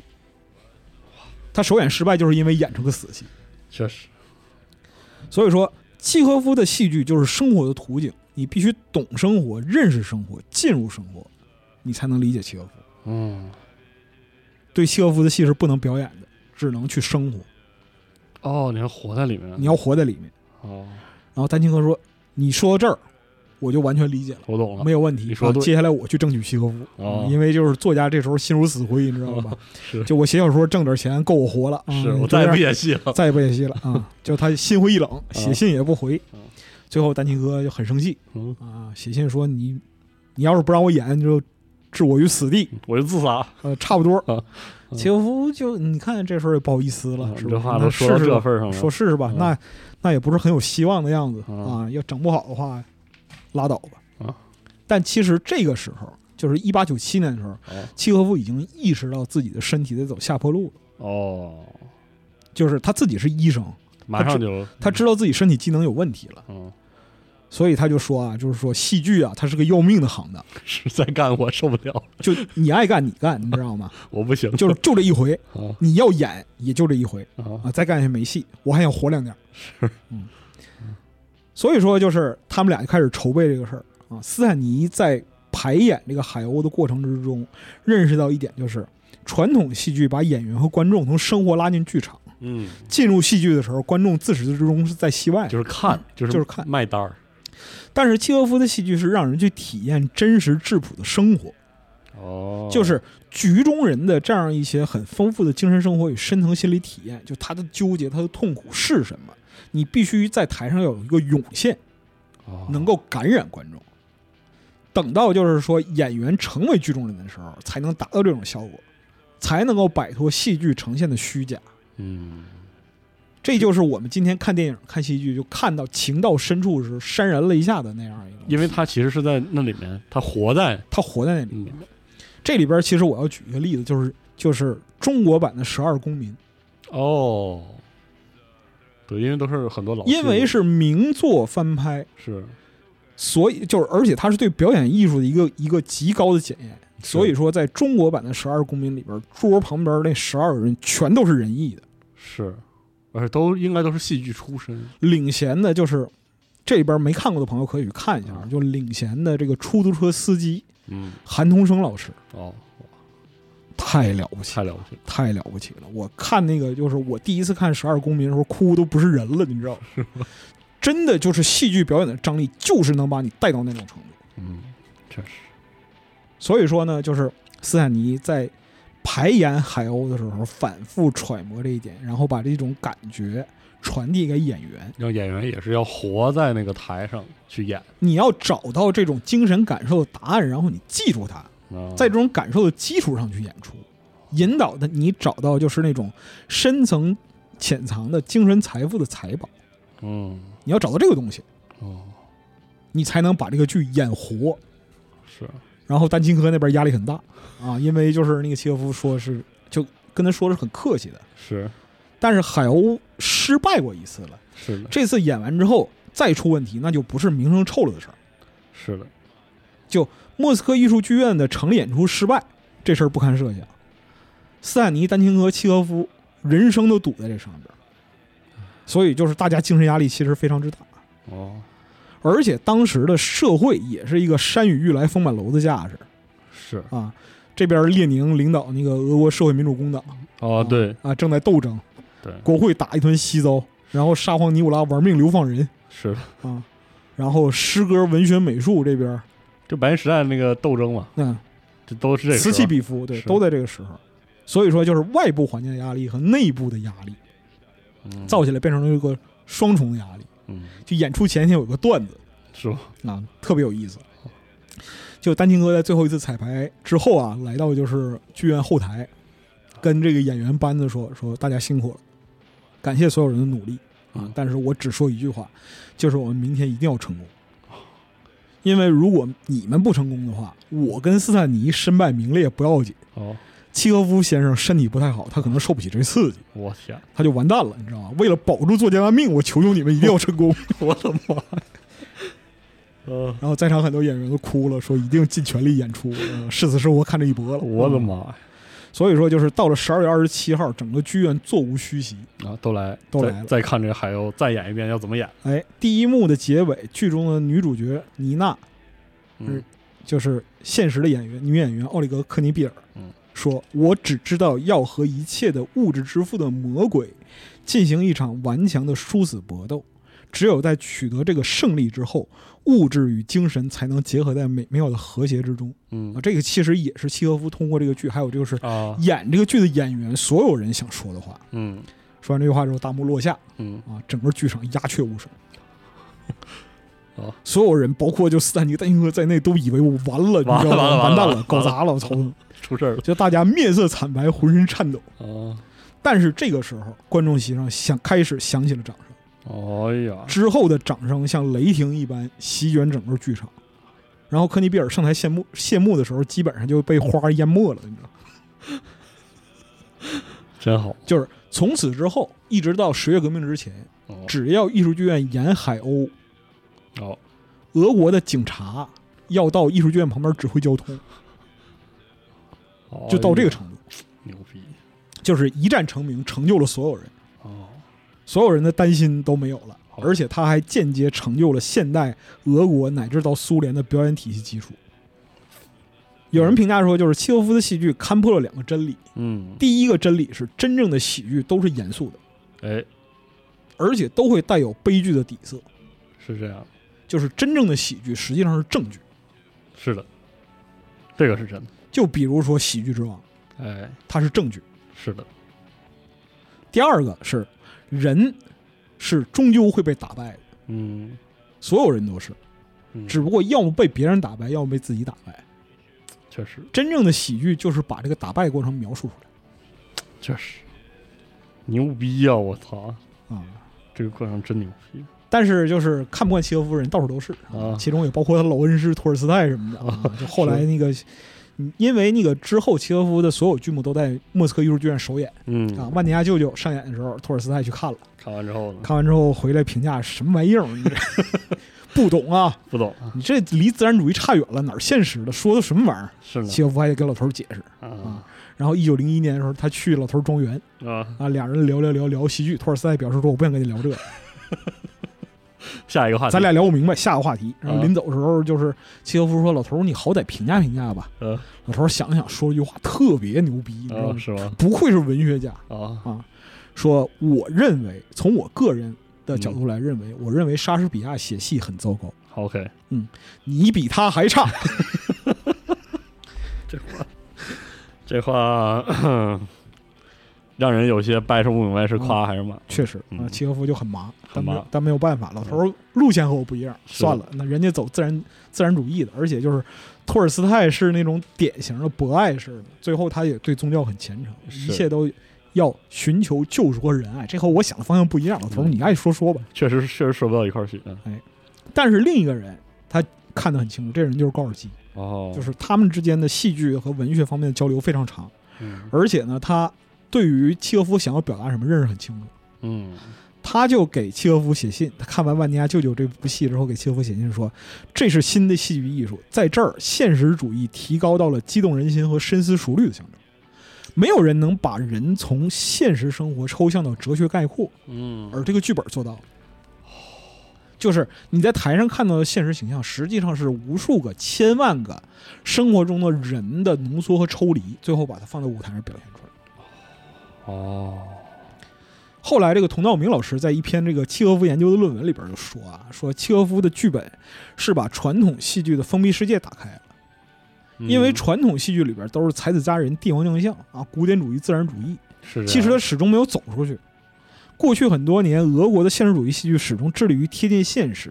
但是因为剧作家自身的创作的限制，演技艺术的这样一个樊篱，嗯还有就是大伙儿都没准备好接受前现代文明，哦，就像我们说斯坦尼的成长，他小时候农奴是庄园，是蜡烛，是马车，是的，长大了是他妈电灯、铁路，大家还没就还麻着呢大家还麻着呢。啊，没很多人没有那种敏感的直觉，能让创作碰触到生活本质。就像后来的《三姐妹》啊呀、《樱桃园》，实际上都是说这种前后就是。前现代社会里边巨大的思想反差，对原有的生活秩序造成特别巨大的破坏的时候的一些反应。确实，而且在当时，贵族阶层的分化堕落，嗯，资产阶级就是俄国的弱逼民族资产阶级啊，崛起之后不知所措。哎，我咋有钱了呢？啊，我是不是得干点啥呀？该干什么呢？啊，该干什么呢？然后完全小知识分子、普通人被社会洪流席卷，越来越多人因为就是教育普及的关系，啊开始意识到社会制度给生活带来的压制使人们的精神世界越发贫瘠。是这样，然后在这种程度上，因为人们有知识，所以他在精神方面有追求，有追求他又不知道追求啥，他就他就极度的痛苦。这是契诃夫的戏剧要表达的东西，嗯，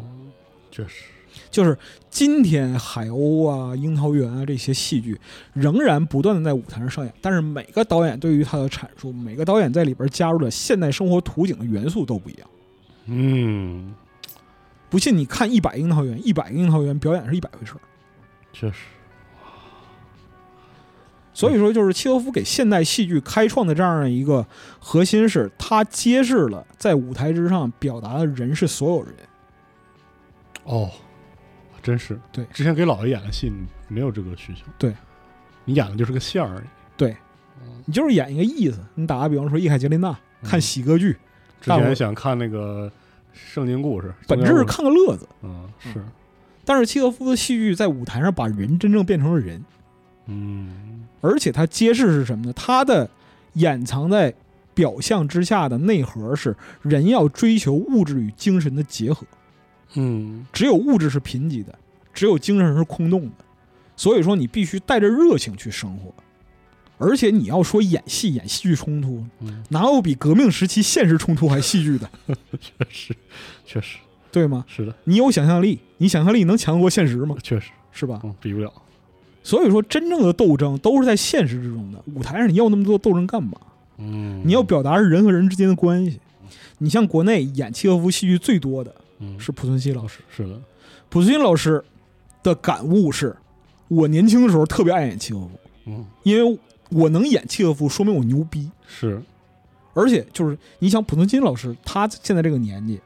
他说的年轻大概相当于四十多岁，是但是他说他，我后来发现我不懂契诃夫，等到我懂了契诃夫的时候，我已经老了。嗯说契诃夫的剧好有一比，像什么呢？像茶馆儿。你懂得各种滋味儿的时候，人戏皆老。是你像茶馆儿最后回望蓝天野嗯老爷子，前一段时间去世了，是的对吧？人家在舞台上最后的表达，你就会知道那就是他，嗯戏就是他，他就是戏。是哎呦而且就是整个现代戏剧所有的血缘，包括就是荒诞剧啊，后来的就是象征主义戏剧啊，然后就是那个超现实主义戏剧，所有东西，你这些对于戏剧冲突的一个现代追溯上溯，全是到契诃夫的，哎呀，没有例外。确实确实但是话说回来，如果契诃夫时代没有斯坦尼这个事儿就不成，是啊，真的是一个就是时时间正正好好，互相成就。人都齐了，对，就是人都齐了，这是一个特别强烈的这样一个时代特征。是就是他能够把剧作家主观的认识在舞台上通过客观的表达呈现出来，嗯这是最重要的。但是你也别以为就是说他跟契诃夫之间就是完全配合无间那样那样一个形式，嗯其实不是的，就是他本身是一个二次创作，他的他把就是剧本变成戏剧，他也是一个创作者，甚至他的创作权重比契诃夫还要大，所以他跟契诃夫的合作之间有矛盾非常之多。我说那太多了嗯。因为契诃夫本身啊，就虽然海鸥第二次演出成功了，嗯但是他对于这个演出的不满意。他当时就是演之前，他去看彩排，他对于里边几个角色的塑造，他就认为有问题。比如说里边这个花花公子特里果林，嗯斯坦尼自己演这个角色，哦哇塞斯坦尼自己演这个角色，然后他按照传统的这样一个认识，不，他要考虑到观众的认知，嗯他要考虑到剧场环境，还有剧就是表现的需要，就把他塑造成一个衣冠楚楚、穿着一身白西服的绅士，嗯这样有利于观众通过衣着来辨认他的社会地位嘛。嗯但是契诃夫不太乐意，契诃夫说：“有才华人不这样，有才哦华人像我一样，你知道 吧？就穿背心儿我钓鱼去了，你知道吗？这个啊原话，啊原话话吗？原话原话啊我穿背心儿把裤腿挽起来，我钓鱼去了。”这是有才华人，你表达这不叫有才华人，你这叫他妈衣冠禽兽、斯文败类。那我确实没见过有才华的人。然后斯坦尼不停的俩人吵起来。斯坦尼大概意思就是我他妈也有才华，我也理解才华跟你理解才华不太一样。对，俩人吵起来了。然后就是那个契诃夫看完了整个戏剧的彩排，嗯，说咱俩理解那太不一样了，太不嗯一样了。太不一样了。我我这个写在剧本扉页上的是生活的喜剧，你怎么演这么？你你这个剧演的非常好，演到最后我都要哭了。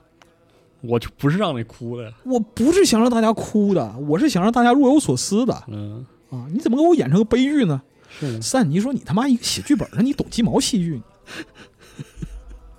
俩人就开始吵，操啊！吵到最后就是契诃夫那时候，因为他身体已经不太好了嗯，他就跑雅尔塔去了，就说你爱演演，我失不败看了。不是失败了，过一个月再告诉我，就是这这这种嗯情况，你知道吧？好家伙，所以说呢，就是丹青科进行这个剧院的运营，他两边拉着呃，是，哎剧真院不的组容易。剧院的组织者，然后斯坦尼主导就是舞台上，契诃夫主导创作。大家就是在一九零四年之前，一直是通过通信的方式去探讨演剧艺术、演员和剧本，还有表现力各个方向的关系。哦，这块儿我们没法赘述了，就是你可以看这个契诃夫书信集啊、斯坦尼斯拉夫斯基全集，这里边都有描写，天天就争是吧？哎就争这些东西。包括就是后后人对于斯坦尼、对于契诃夫的很多研究，都是围绕这些来的。哦，就是契诃夫他仍然是以文学的眼光看待戏剧，但是作为二次创作的时候，他要把里边精神具象化的这个部分，这个重担，它落在斯坦尼身哎。上所以就是他们之间的争执、纠纷、矛盾其实没断的。但是到一九零一年，这个事儿变得好了一点哦是吗？啊，因为就是契诃夫结婚了，哦，结是跟谁结婚呢？是海鸥首演扮演妮娜的女主角奥里格科尼比尔，哦，就是他成功那次演对就是差点被花淹没那姑娘，哇，这两个人差十多岁，但是结婚了，但是结婚了，因为契诃夫当时意识到自己的身体正在走下坡路，他不想耽误人家，哦但是呢，他又反复的痛苦的纠结，哦，认识到确实是真爱，而且科尼比尔真的很爱我。那怎么办？我们结婚吧。哇，这一个作家和扮演自己塑造那个人物的那个女演员，女主角结婚了 哇，而且就是在当时的俄国的环境下，契诃夫又做了另外一个决定，啊就是我们可以结婚，嗯但是我们不用在一起哦。就是我呢四处去旅行，嗯你呢继续你的舞台生涯。这可哎呦，我就的他说是说我已经孤独的过了一生，哦我能够遇到我自己的剧中的女主角嫁给我是这辈子最大的幸运了，我没有理由和资格再要求什么。牛皮 哈，所以就是之后科尼比尔在莫斯科艺术剧院给他做沟通啊，啊就是契诃夫有些地方啊不是很高兴啊，哦写点阴阳怪气话过来，科尼比尔翻译成人话呃讲给斯坦尼听。啊这样的话，就是大家在表演，因为科尼比尔自己也是演员啊，啊，他知道就是说自己丈夫想要说什么。哎呀，所以就起到一个就是软化双方态度和情绪的这样一个作用。我天，传但奇是的一批人，但是就是真正牛逼的文学家，基本都知道自己什么时候死，就好像诗人总会自杀那样。是吧契诃夫其实在结婚的时候就知道自己时日无多了天啊啊，就是他一九零一年圣诞节给科尼贝尔写的信，他在雅尔塔，太太在莫斯科。哦为什么他俩通信多？是因为常年不在一起，是就飞燕传书诉衷肠。他在这个信里写的是什么呢？说一九零三年，如果我还活着的话，我们一起就到莫斯科去度假。好在莫斯科郊外去度假。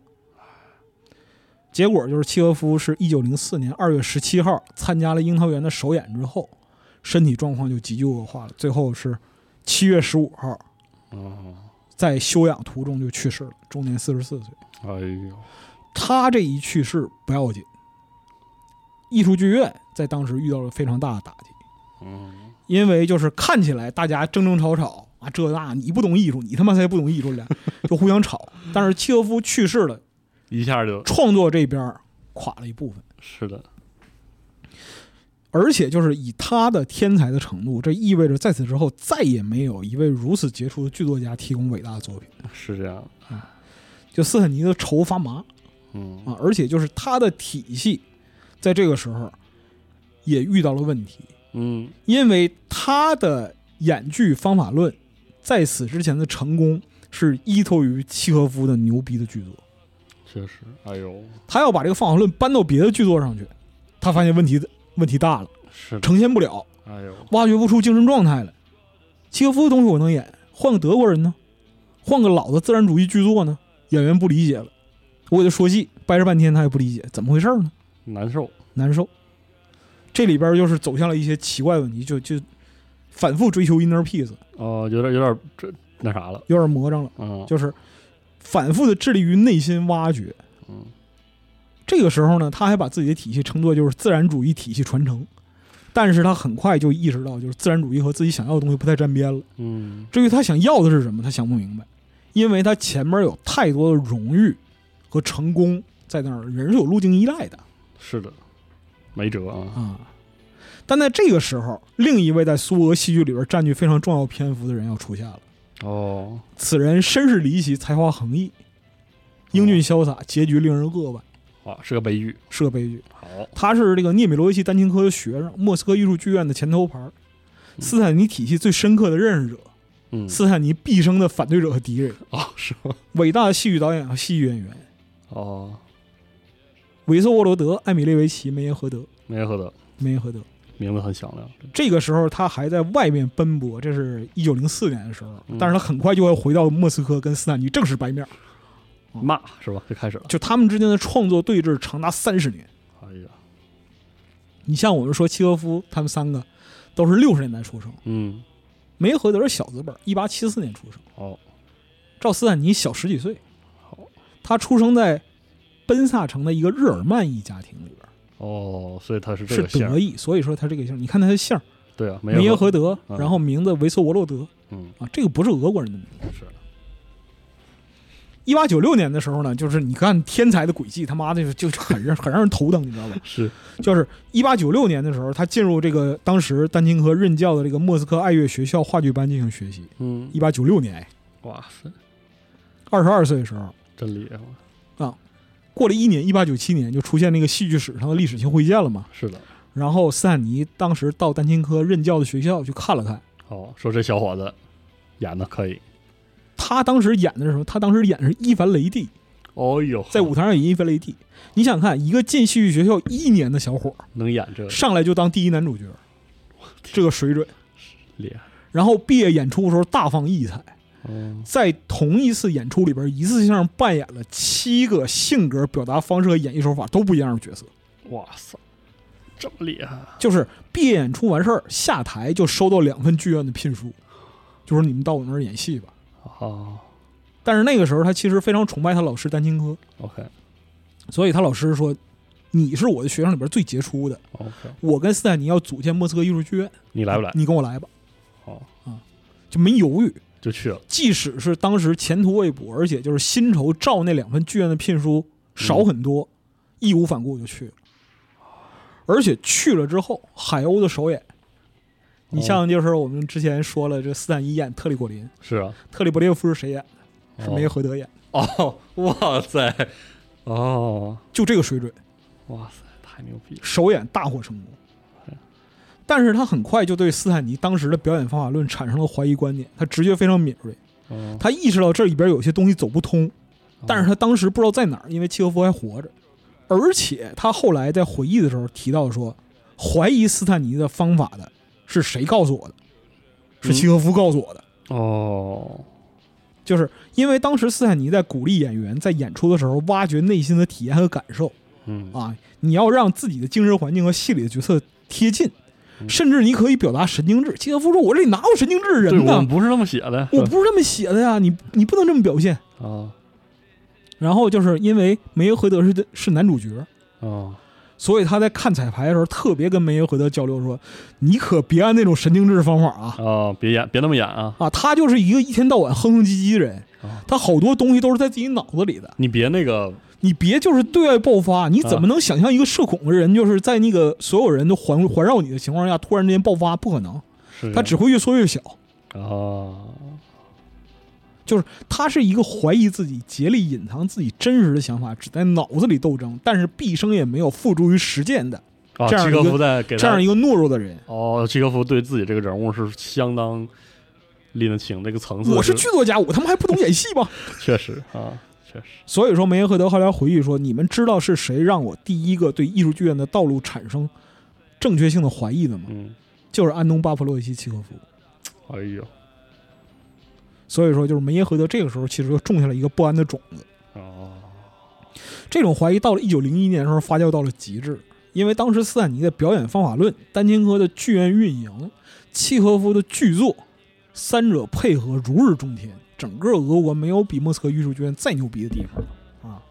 但是梅耶荷德很敏锐，他发现了一个问题，他就说剧院表演正在无可避免地走向一个表面化的现实主义。哦，就是有点儿落入这个克奇的那个劲儿。对，就是我认为我这样表演是好的，观众也认为这样这样表演是好的嗯，啊。但是如果说这个三角维持不住了呢，崩了呢，是剧换了呢？哇塞别的戏剧导演没有达到斯坦尼那个程度的要求呢，理解不了这个精神呢，嗯怎么办呢？他认为斯坦尼所主张最后都落回形式的窠臼。嗯，他当时给自己太太写信，就是说这儿的人们讨论的全都是形式而非思想，只要让他们在舞台上为了体现思想做点事儿的委屈得不得了。说白了，路径依赖，你知道吗。嗯最后引爆这个事儿呢，是他老师丹青科，一九零一年写了一个剧本叫《在幻想中》。啊，梅耶荷德当时的反应态度是：我拒绝演这个戏。完了哇，他作为整个剧院的头牌儿，我拒绝演这个戏。这还是丹青科的本子。是他老师，是而啊且，是提携他的恩人，把他一手带进剧院，成就他的。说不演就不演了。当时就是那个也在剧院里边有另一位剧作家叫格拉格拉德科夫记录了这个事儿嗯，最后很委婉评价说，无论从哪个方面来说，这都不是一个跟他人建立良好关系的方法。嗯好吧，但事实上，这个剧本确实演出失败，就像梅耶荷德预言的那样，嗯，他演出失败了。就是除了他自己不演之外，这个剧本本身过于空洞，嗯，华丽辞藻，就就不是很好，就好像就是说那个企业顺风顺水发展的时候，年报啊做的天花乱坠，嗯，然后经济形势一下行，所有问题都是问题 行吧，啊，是个意思。啊，所以说，你看梅耶荷德这个人的性格其实是非常激进的，嗯，性子很烈，真的，很烈嗯，一匹烈马。你如果说他是一个普通社畜或者打工人，对吧？嗯，退一步风平浪静，忍一步海阔天空，是我把这个这蹭过去，是啊的，，未来还能挣点钱。是，但是梅耶荷德就是很直观的表达说，你这个剧不行，不行就是不行，说莫斯科艺术剧院除了契诃夫的剧本之外，其他剧本一个赛一个难看。这话这话就算是真的，反正说出来还是真是这个话就是，如果你这么说的话，那这话也不能这么 说。是，所以他后来就一九零一年八月就离开剧院了。大伙儿认为他年轻气盛，但是他临走之前向剧院提了一个问题，说我们演员就只应该表演吗？我们在表演的同时是需要思考的，我需要知道我为什么表演，表演什么，通过自己的表演要教育谁，抨击谁。嗯哦，这个时候就发现他和斯坦尼的内在寻求已经产生非常巨大的分歧。他是很有点外向的那种诉求，哎，之后你会看到就是这种呈现的激烈的对冲。哦，梅和德离开这个艺术剧院之后，就跑到第聂伯河， 就跑到第聂伯河旁边有一个小城市叫赫尔松，嗯，成立了一个实验性剧团，叫新话剧社，照搬莫斯科艺术剧院组织结构啊， OK 把人拢起来，然后实践我自己艺术戏剧道路。挺好啊，就他承认组织这一套是有效的 OK，啊，但是呢，我们表达方法不一样。哦，但这时候历史时期来了，一九零五年革命。是就开始了，啊嗯，这个时候整个社革命的前夜，整个社会动荡不安，嗯，所有艺术领域的创作思潮都呈现一种爆炸的态势。原来这个舞台上是自然主义和戏剧和现实主义占据这个绝对优势，但是这时候象征主义戏剧出现了，嗯打了大家一个猝不及防。梅因荷德这个人的性格呢，他反对中庸，嗯 OK，好，他会走极端，所以他就来试就是象征主义这种剧本非常晦涩啊，内容结构逻辑破碎，那看起来很牛逼的东西。嗯，它总有一些隐喻指向我们的现实生活，这是梅耶和喜欢这种极致嗯啊，啊喜欢这种极致的东西。但这个时候，斯坦尼因为在他的自然主义演剧艺术里边遭遇挫折，他也瞄上象征主义了，嗯，所以说他觉得，哎，这个事儿可能可以搞，会有启发。这时候他听说梅耶荷德在赫尔松也在做这个尝试，所以他就给梅耶荷德写信，说这样的，我们过去的事儿翻篇儿既往不咎，你 OK 说的也有道理。嗯，你回到莫斯科艺术剧院，我给你开一个单独的工作室，叫波瓦尔大街工作室。嗯，你就做这个象征主义的这样一个尝试。哦，我知道你是有才华的，你来管这工作，你来管这工作室。哦，梅耶荷德就带着满腔的豪情壮志回来了，我一定能开辟俄国戏戏剧界的新篇章。嗯，但是很快俩人就正式掰面，这就是一九零五年两个人的正式掰面哎呦，啊，就是两个人各自都有问题。嗯，斯坦尼按道理来讲的话，你是把梅耶荷德叫回来的，是啊，你如果不叫人的话，人家自己干自己的，是的跟，你也没有关系。而且你给人家非常大的承诺。最开始他去看工作室排练的时候，也认为，呃，是新气象，很不错，嗯，呈现的东西都不一样。嗯啊，精神状态呀、表演艺术啊这些东西和就是自然主义确实有非常明显的区别，很不错，嗯，很不错嗯。但是总体彩排一上来，斯坦尼一看不行，哦，提意见，提意见了啊，因为是是什么呢？台上的演员太年轻了，没有认识。没法活在那个，而且就是对于自己的要求，你别说活在角色里了，他自己都活不明白确实，啊！嗯，他就非常尖锐的批评梅耶荷德说：“你台上的所有人都没有戏剧的角色体验，嗯，就是舞台上的所有演员都是掩饰你才华的布景，是你手里的粘土，啊你想捏成什么样就捏成什么样哦。”捏完之后站在台上一分钟垮了，是粘土事儿，不是你的事儿，这不行。哦，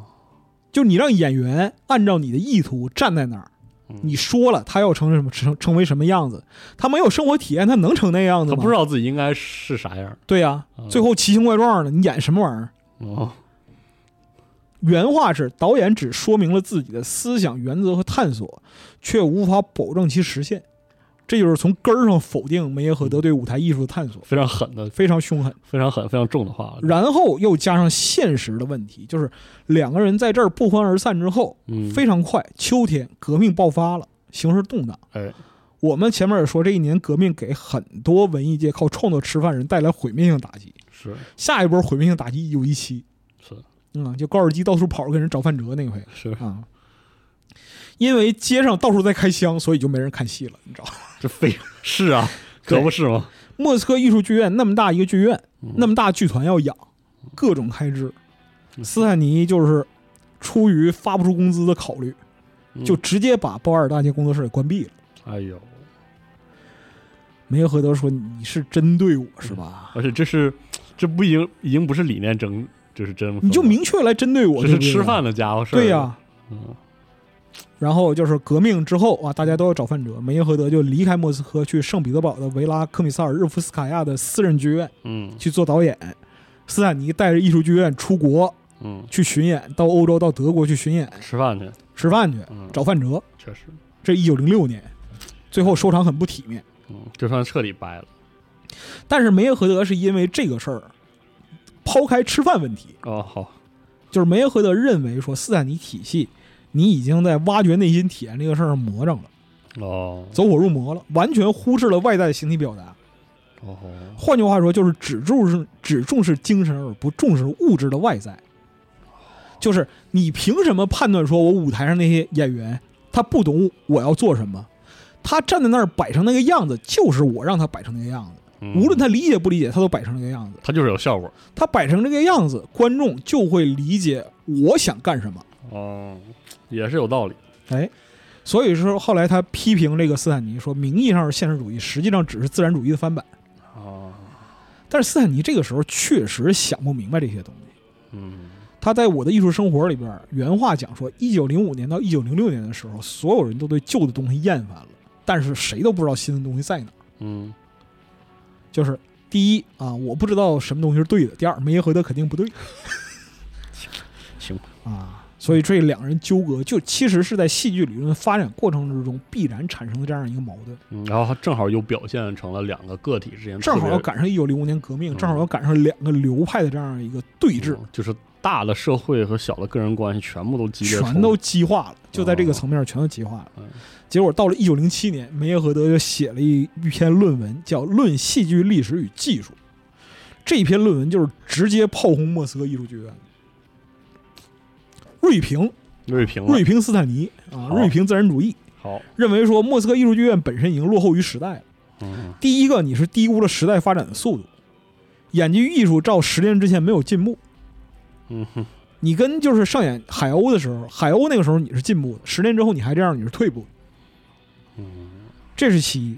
其二是忽视舞台布景和装置艺术的发展。你知道这个时候就是哦，未来主义已经初露端倪，象征主嗯义还如火如荼。白银时代艺术家个个想着折整幺蛾子， ，OK，就是整个装置艺术能给剧院带来特别大的翻天覆地的改变，但你对这个东西没有认识。嗯第三，你忽视观众审美能力的成长。嗯， 十年前的 B 站用户，十年之后 B 站用户是一波吗？你这话说真的得枪毙你，是吧？？啊，嗯观众本身的审美在不断的提升，这个时候你还在重视过去的繁文缛节，嗯，其实就是把演员变成舞台上的蜡像。嗯你反对狄德罗那一套，最后你还是用狄德罗那一套哦，哇，这个骂的有点狠，啊。所以说这篇文章批驳的要点有七处，每一处都是重炮。嗯但是呢，你说他只是喷子吗？不是，不是哈？真不是。梅耶荷德批评冰箱的起点就在于他真的制冷。他自己也会知道他，自己会知道。他接下来又提出自己的观点说，自然主义剧院当前的做法是剥夺演员与观众的自由，力图营造一个这里是真实生活场景的假象。但是每个人都知道这是假的，你无法让假的成真。嗯，与其这样的话，不如把自由还给演员和观众，让剧院成为一个假的足够假，但是每个人都参与其中的真实戏剧场景。这话有点绕啊，这就是梅耶荷德的假定性剧场理论。每个人在进入剧场的时候都知道这是假的，但是人们在假里边享受真实。哎，你这个哎，你这个话，啊我作为一个新时代的这个直播观众，管人观众是是吧？哎，有一点儿共鸣了啊。哎，所以说呢，人们在任何时候都不会忘记这是假的，就像好比说是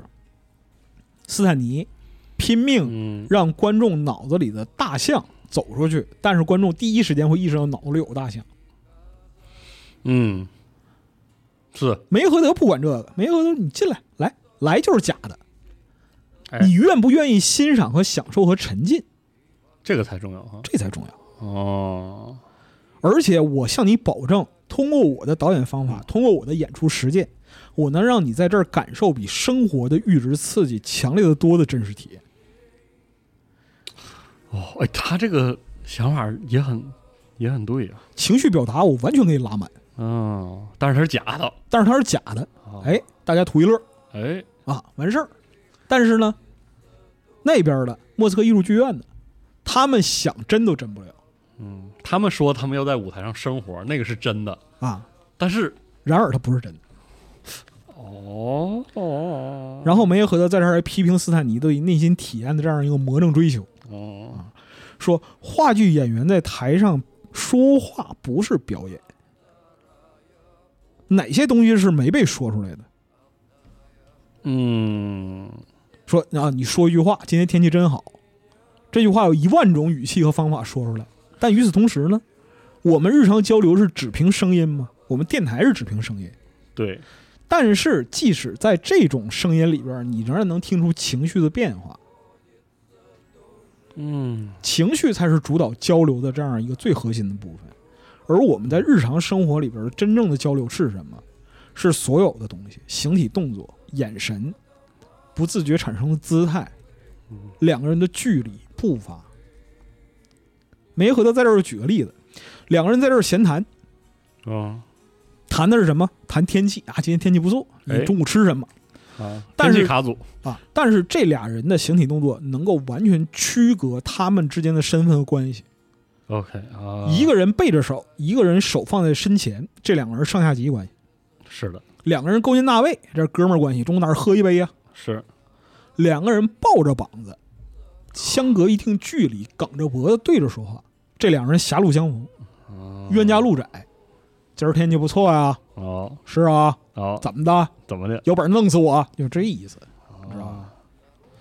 他说的是什么呢？就是传统戏剧追求的是身体动作与语言的协调一致，但是他的假定性剧场里边儿，所有的身体动作要表达语言之外的前语言，嗯，另外的意思。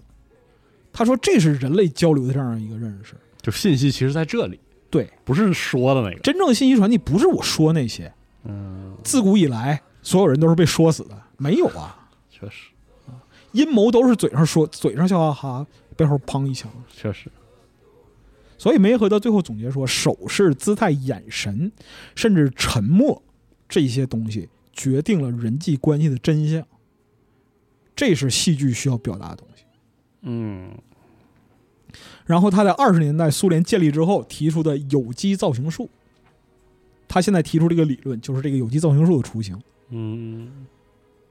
这是对莫斯科艺术剧院演剧体系的一个炮轰。嗯，但这个时候斯坦尼斯拉夫斯基越发的魔怔。哦，他最开始的尝试就是他认为我的体系已经完成了，我可以去推行了，它适合于任何戏剧。嗯开始推行之后，结果是灾难性的，哦是吗？对，因为他过于在意内在的体验，但是这种主观感受非常难以形成系统性的规训传递给演员。对，主要就是这个问题，对哦，我给你举个例子，打个比方说，我我在家里，我说我饿得胃疼嗯啊，我女儿理解不了。嗯首先，她第一个不能理解胃为什么会疼啊，第二，为什么你饿了胃会疼？她从小到大没挨过饿，饿了立刻就吃， 确实，怎么会胃疼呢？为什么呢？嗯是吧？为什么啊还行？那 可不嘛，那可就得问出这个来。好吧，就这个时候，你要让他通过语言的传达表演出挨饿、胃会疼这件事儿，难上天了。确实，他必须体验过一次真的饿到胃疼嗯是之后，他的语言和形体才能得到统一。是是的，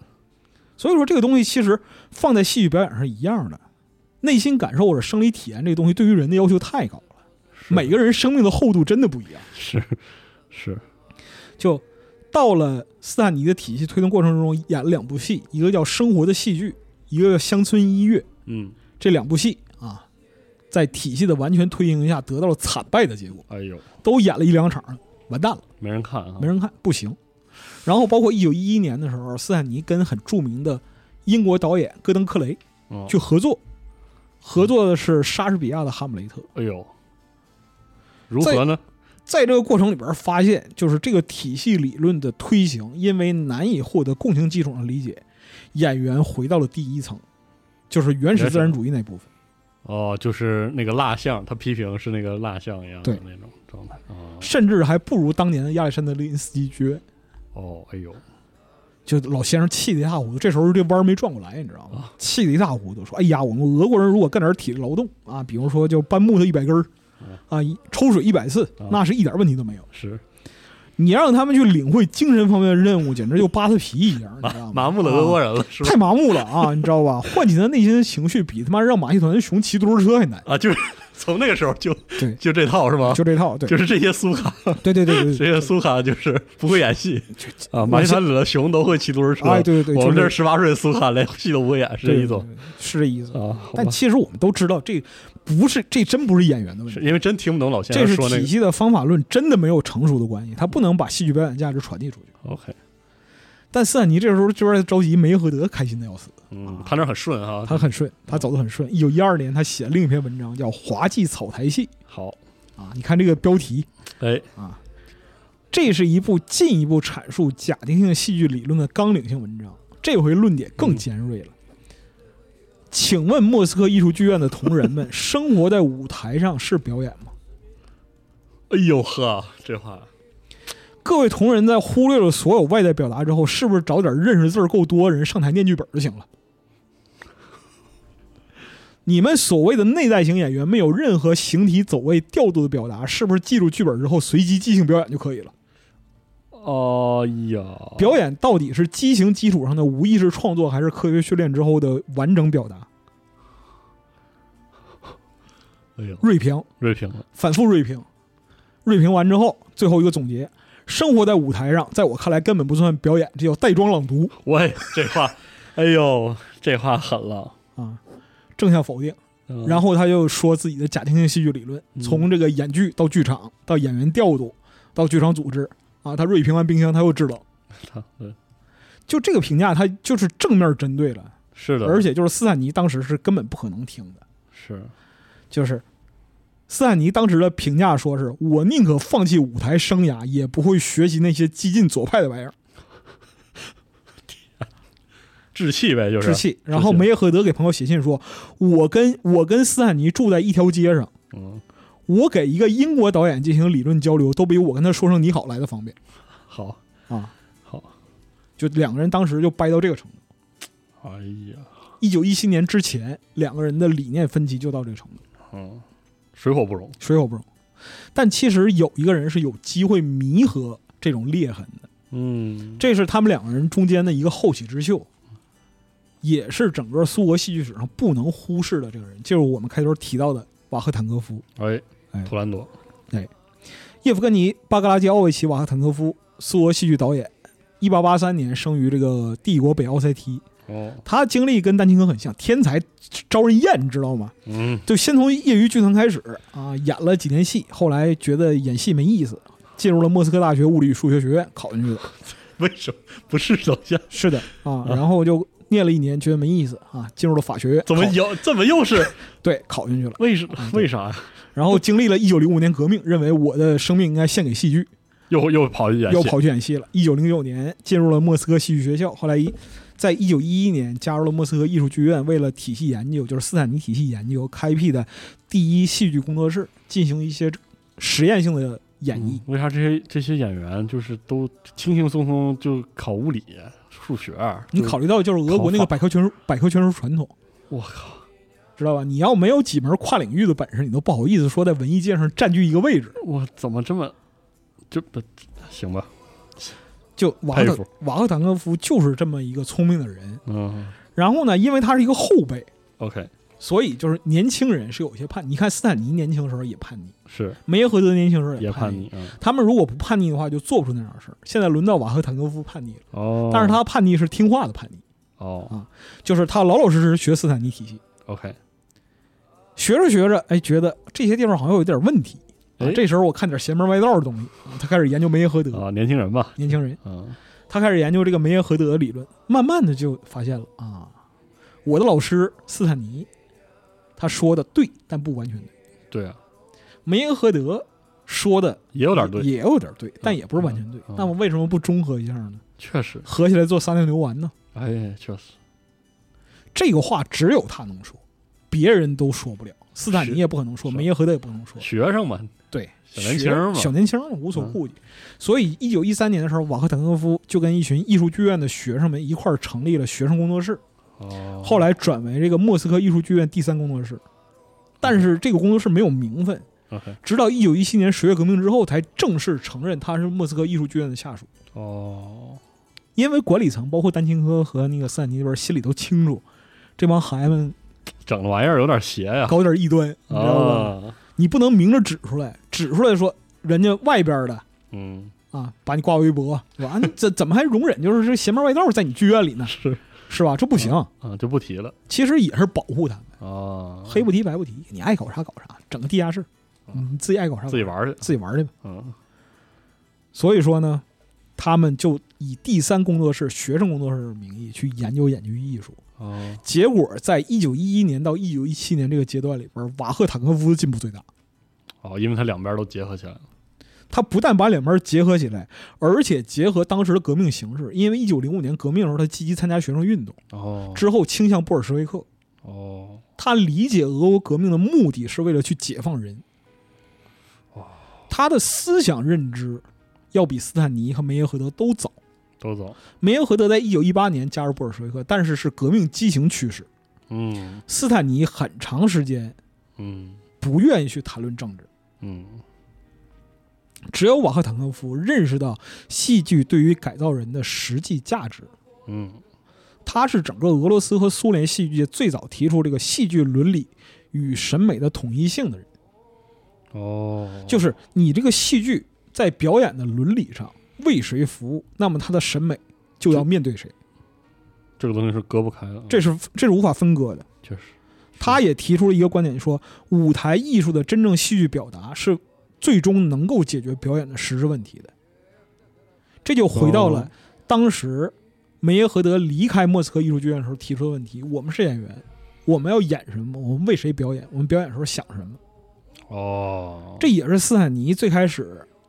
进行创作的时候想不明白的问题，是的，就是我作为一个演员，我要开创新的戏剧，新的戏剧为谁服务？嗯，确实，这个东西在瓦赫坦科夫这儿得到了非常完美的解决。嗯他又注重演员内心认识啊，斯坦尼那套我会，嗯，舞台形体表演啊，梅耶荷德这套我也会。哎，然后呢，就是我跟那个未来主义艺术家，我们关系很好啊，舞台布景、装置艺术我也会，这下成了，这下成了。啊所以说他戏剧水准突飞猛进，很快就成为了各方都不可忽视的新锐。哦而且在当时他的理念很先进，他对电影非常感兴趣。哦，他认为电影的艺术表达方法论会形形成特别大的影响。一九一八年的时候，瓦赫坦科夫很快就在当时的苏俄嗯，政权的戏剧部分里边占据了非常显要的位置。嗯，很厉害，如果说假以时日，其实没有负担又相对年轻的他，你看就是梅耶荷德和斯坦尼，实都有际上包袱，实际上都有偶像包袱。是，瓦赫坦科夫是能让戏剧理论创新获得一个更快得到里程碑结果的这样一个人，嗯，但是命运是很无情的。哦，他在一九一七年之前胃病就很严重，哎呦，这个事情我们得放到十月革命之后讲，哦，最后还是悲剧了，是悲剧了。但是他的去世在某种程度上导致了梅耶荷德和斯坦尼之间的关系彻底的不是有一些溶解，啊溶溶解，有一些溶解啊。这个我们在之后可以说，因为他的第三工作室在去世之后没有人能接手，哦，最后就是放眼整个国内，斯坦尼那时候带着艺术剧院的主力哦去演出，他没有这个精力，整个国内谁能接手？梅耶哦荷德。能接啊？但梅耶荷德接了这个第三工作日之后，发现我接不住，哦，里面因为有一半儿不是他，有一半东西不是他的，哦而且他明显知道第三工作室执行这个道路非常的对，非常对，比我的好。我是因为某些原因我做不到这个东西，哦，所以他在领导第三工作室的时候，他给斯坦尼写信说：“第三尼第三工作室需要您的指导。”这么狂傲的一个人，为了艺哦低头术了，对，为了艺术向斯坦尼低头了，哦，哎呦我天，这是后话。好啊就是瓦克坦科夫在探索的时候，就这俩说回人、来啊这俩人还置气呢啊，但是就这俩人都是做事儿的人嗯啊，不是光置气。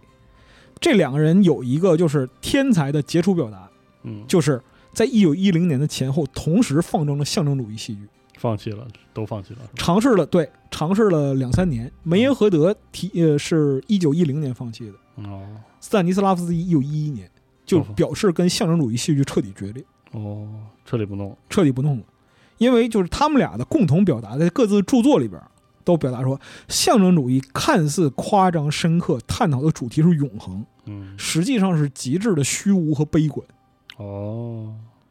尤其是在俄国非常动荡的这样一个现实面前，加上就是当时沙皇统治啊、社会腐朽这些东西，象征主义自身营造的逻辑，实际上是在不断的自我欺骗和麻醉。嗯，我今日躺平，明日躺平，后天世界毁灭与我何干？嗯世界毁灭了，我还是躺平对，反正世界毁灭了，大家都毁灭，啊，是是，啊很开心。确实，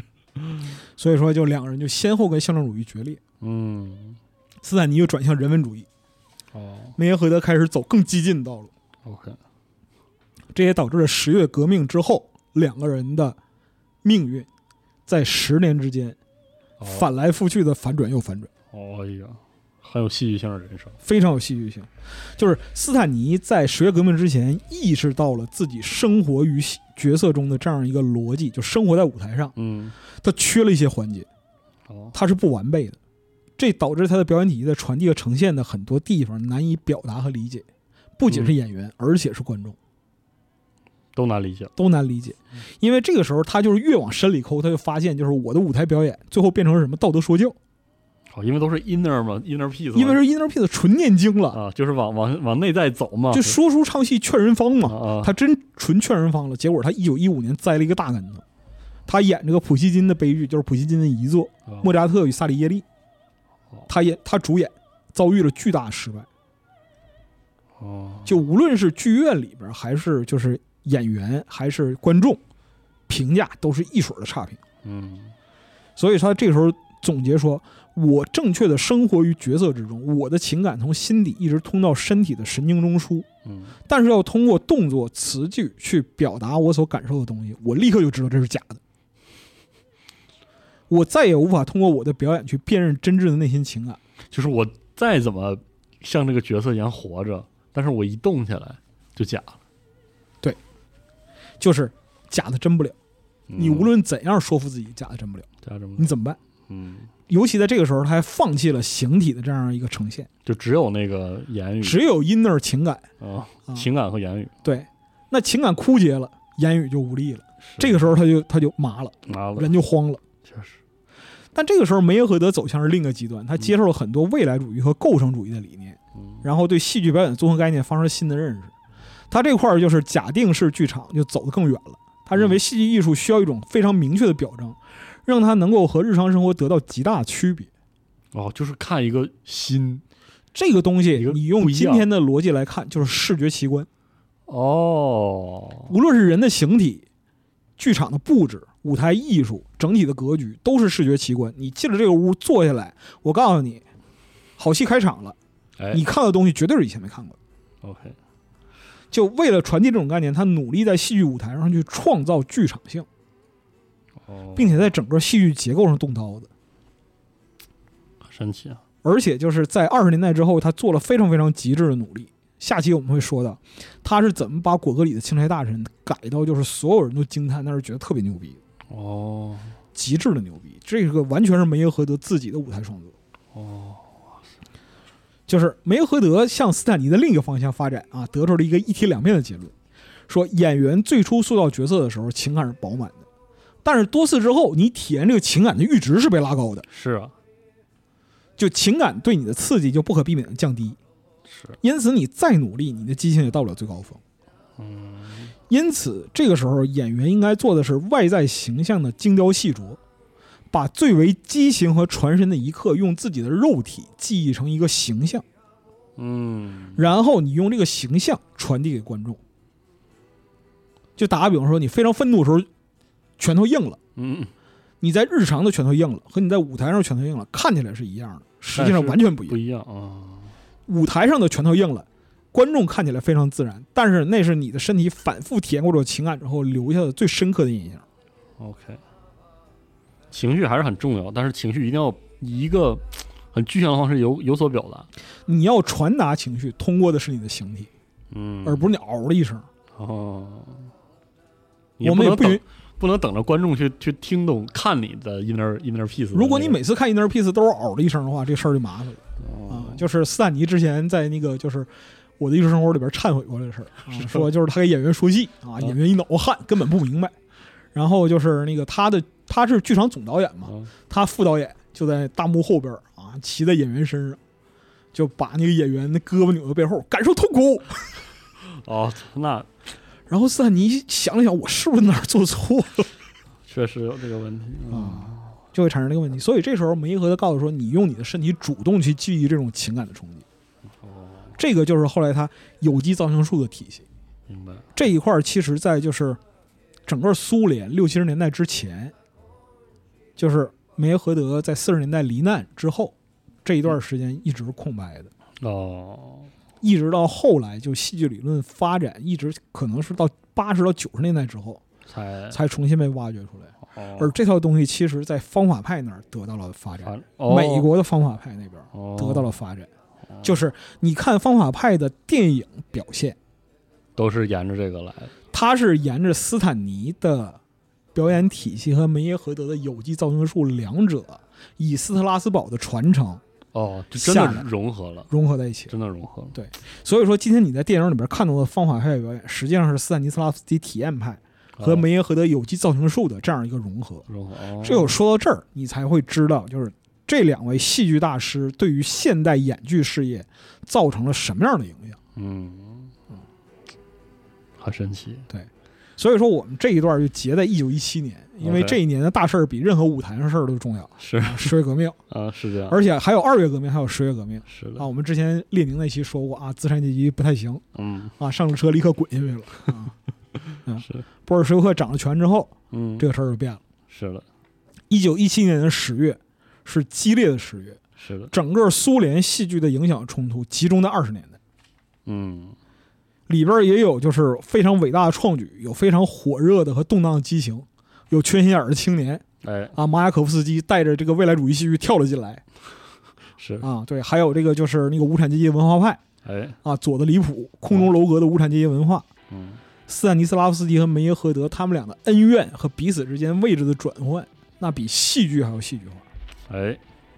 这个就我们就留到下一期了。哎，我们这个下期再讲啊，哇，戏剧真是太值得说，戏剧非常非常能值得说的东西太多了，是是是无限多，无其实限多。啊就是我们这个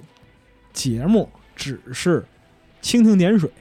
大家听一个沧海一壳粟，大家听一个乐儿儿啊。啊，我们这里边就是这些东西拼拼凑凑，嗯，把这一段说清楚。但是呢，想要传达就是，你今天看到图一乐的东西没那么轻松。是这样的，嗯，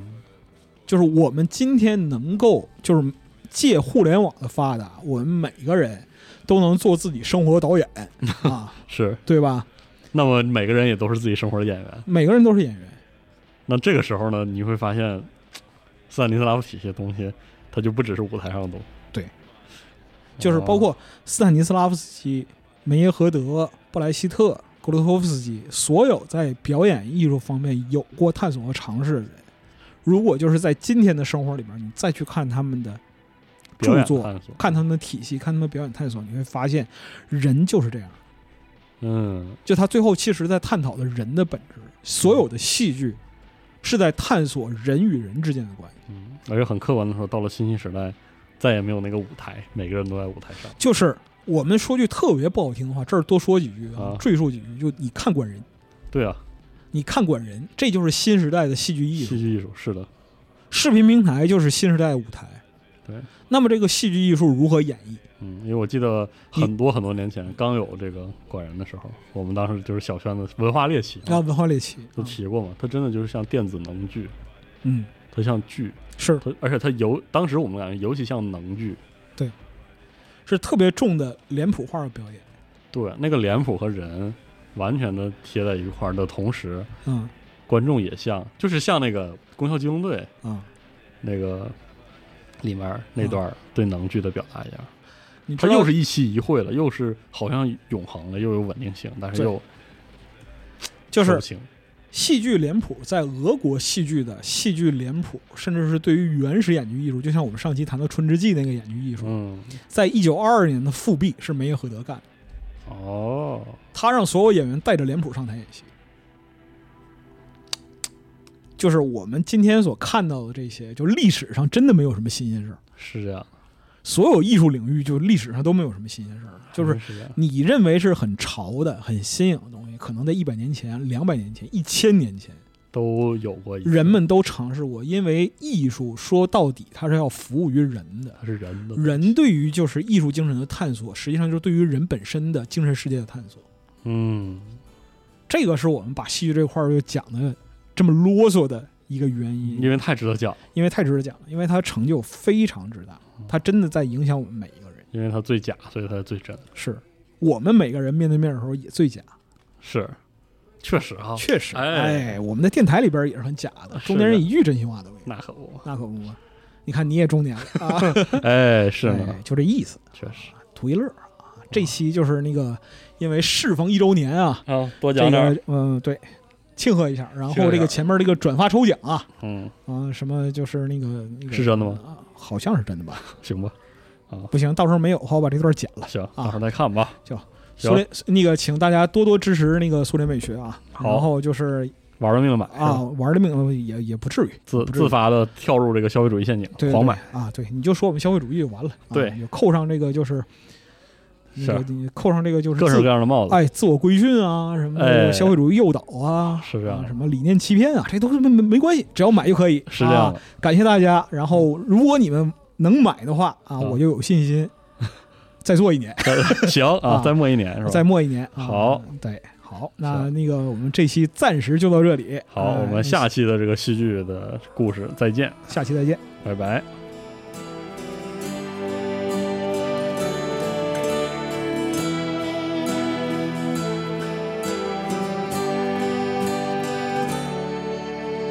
Ой, налетели ветры злые, Да, с восточной стороны, И сорвали шапку черную С моей буйной головы. e Oh, e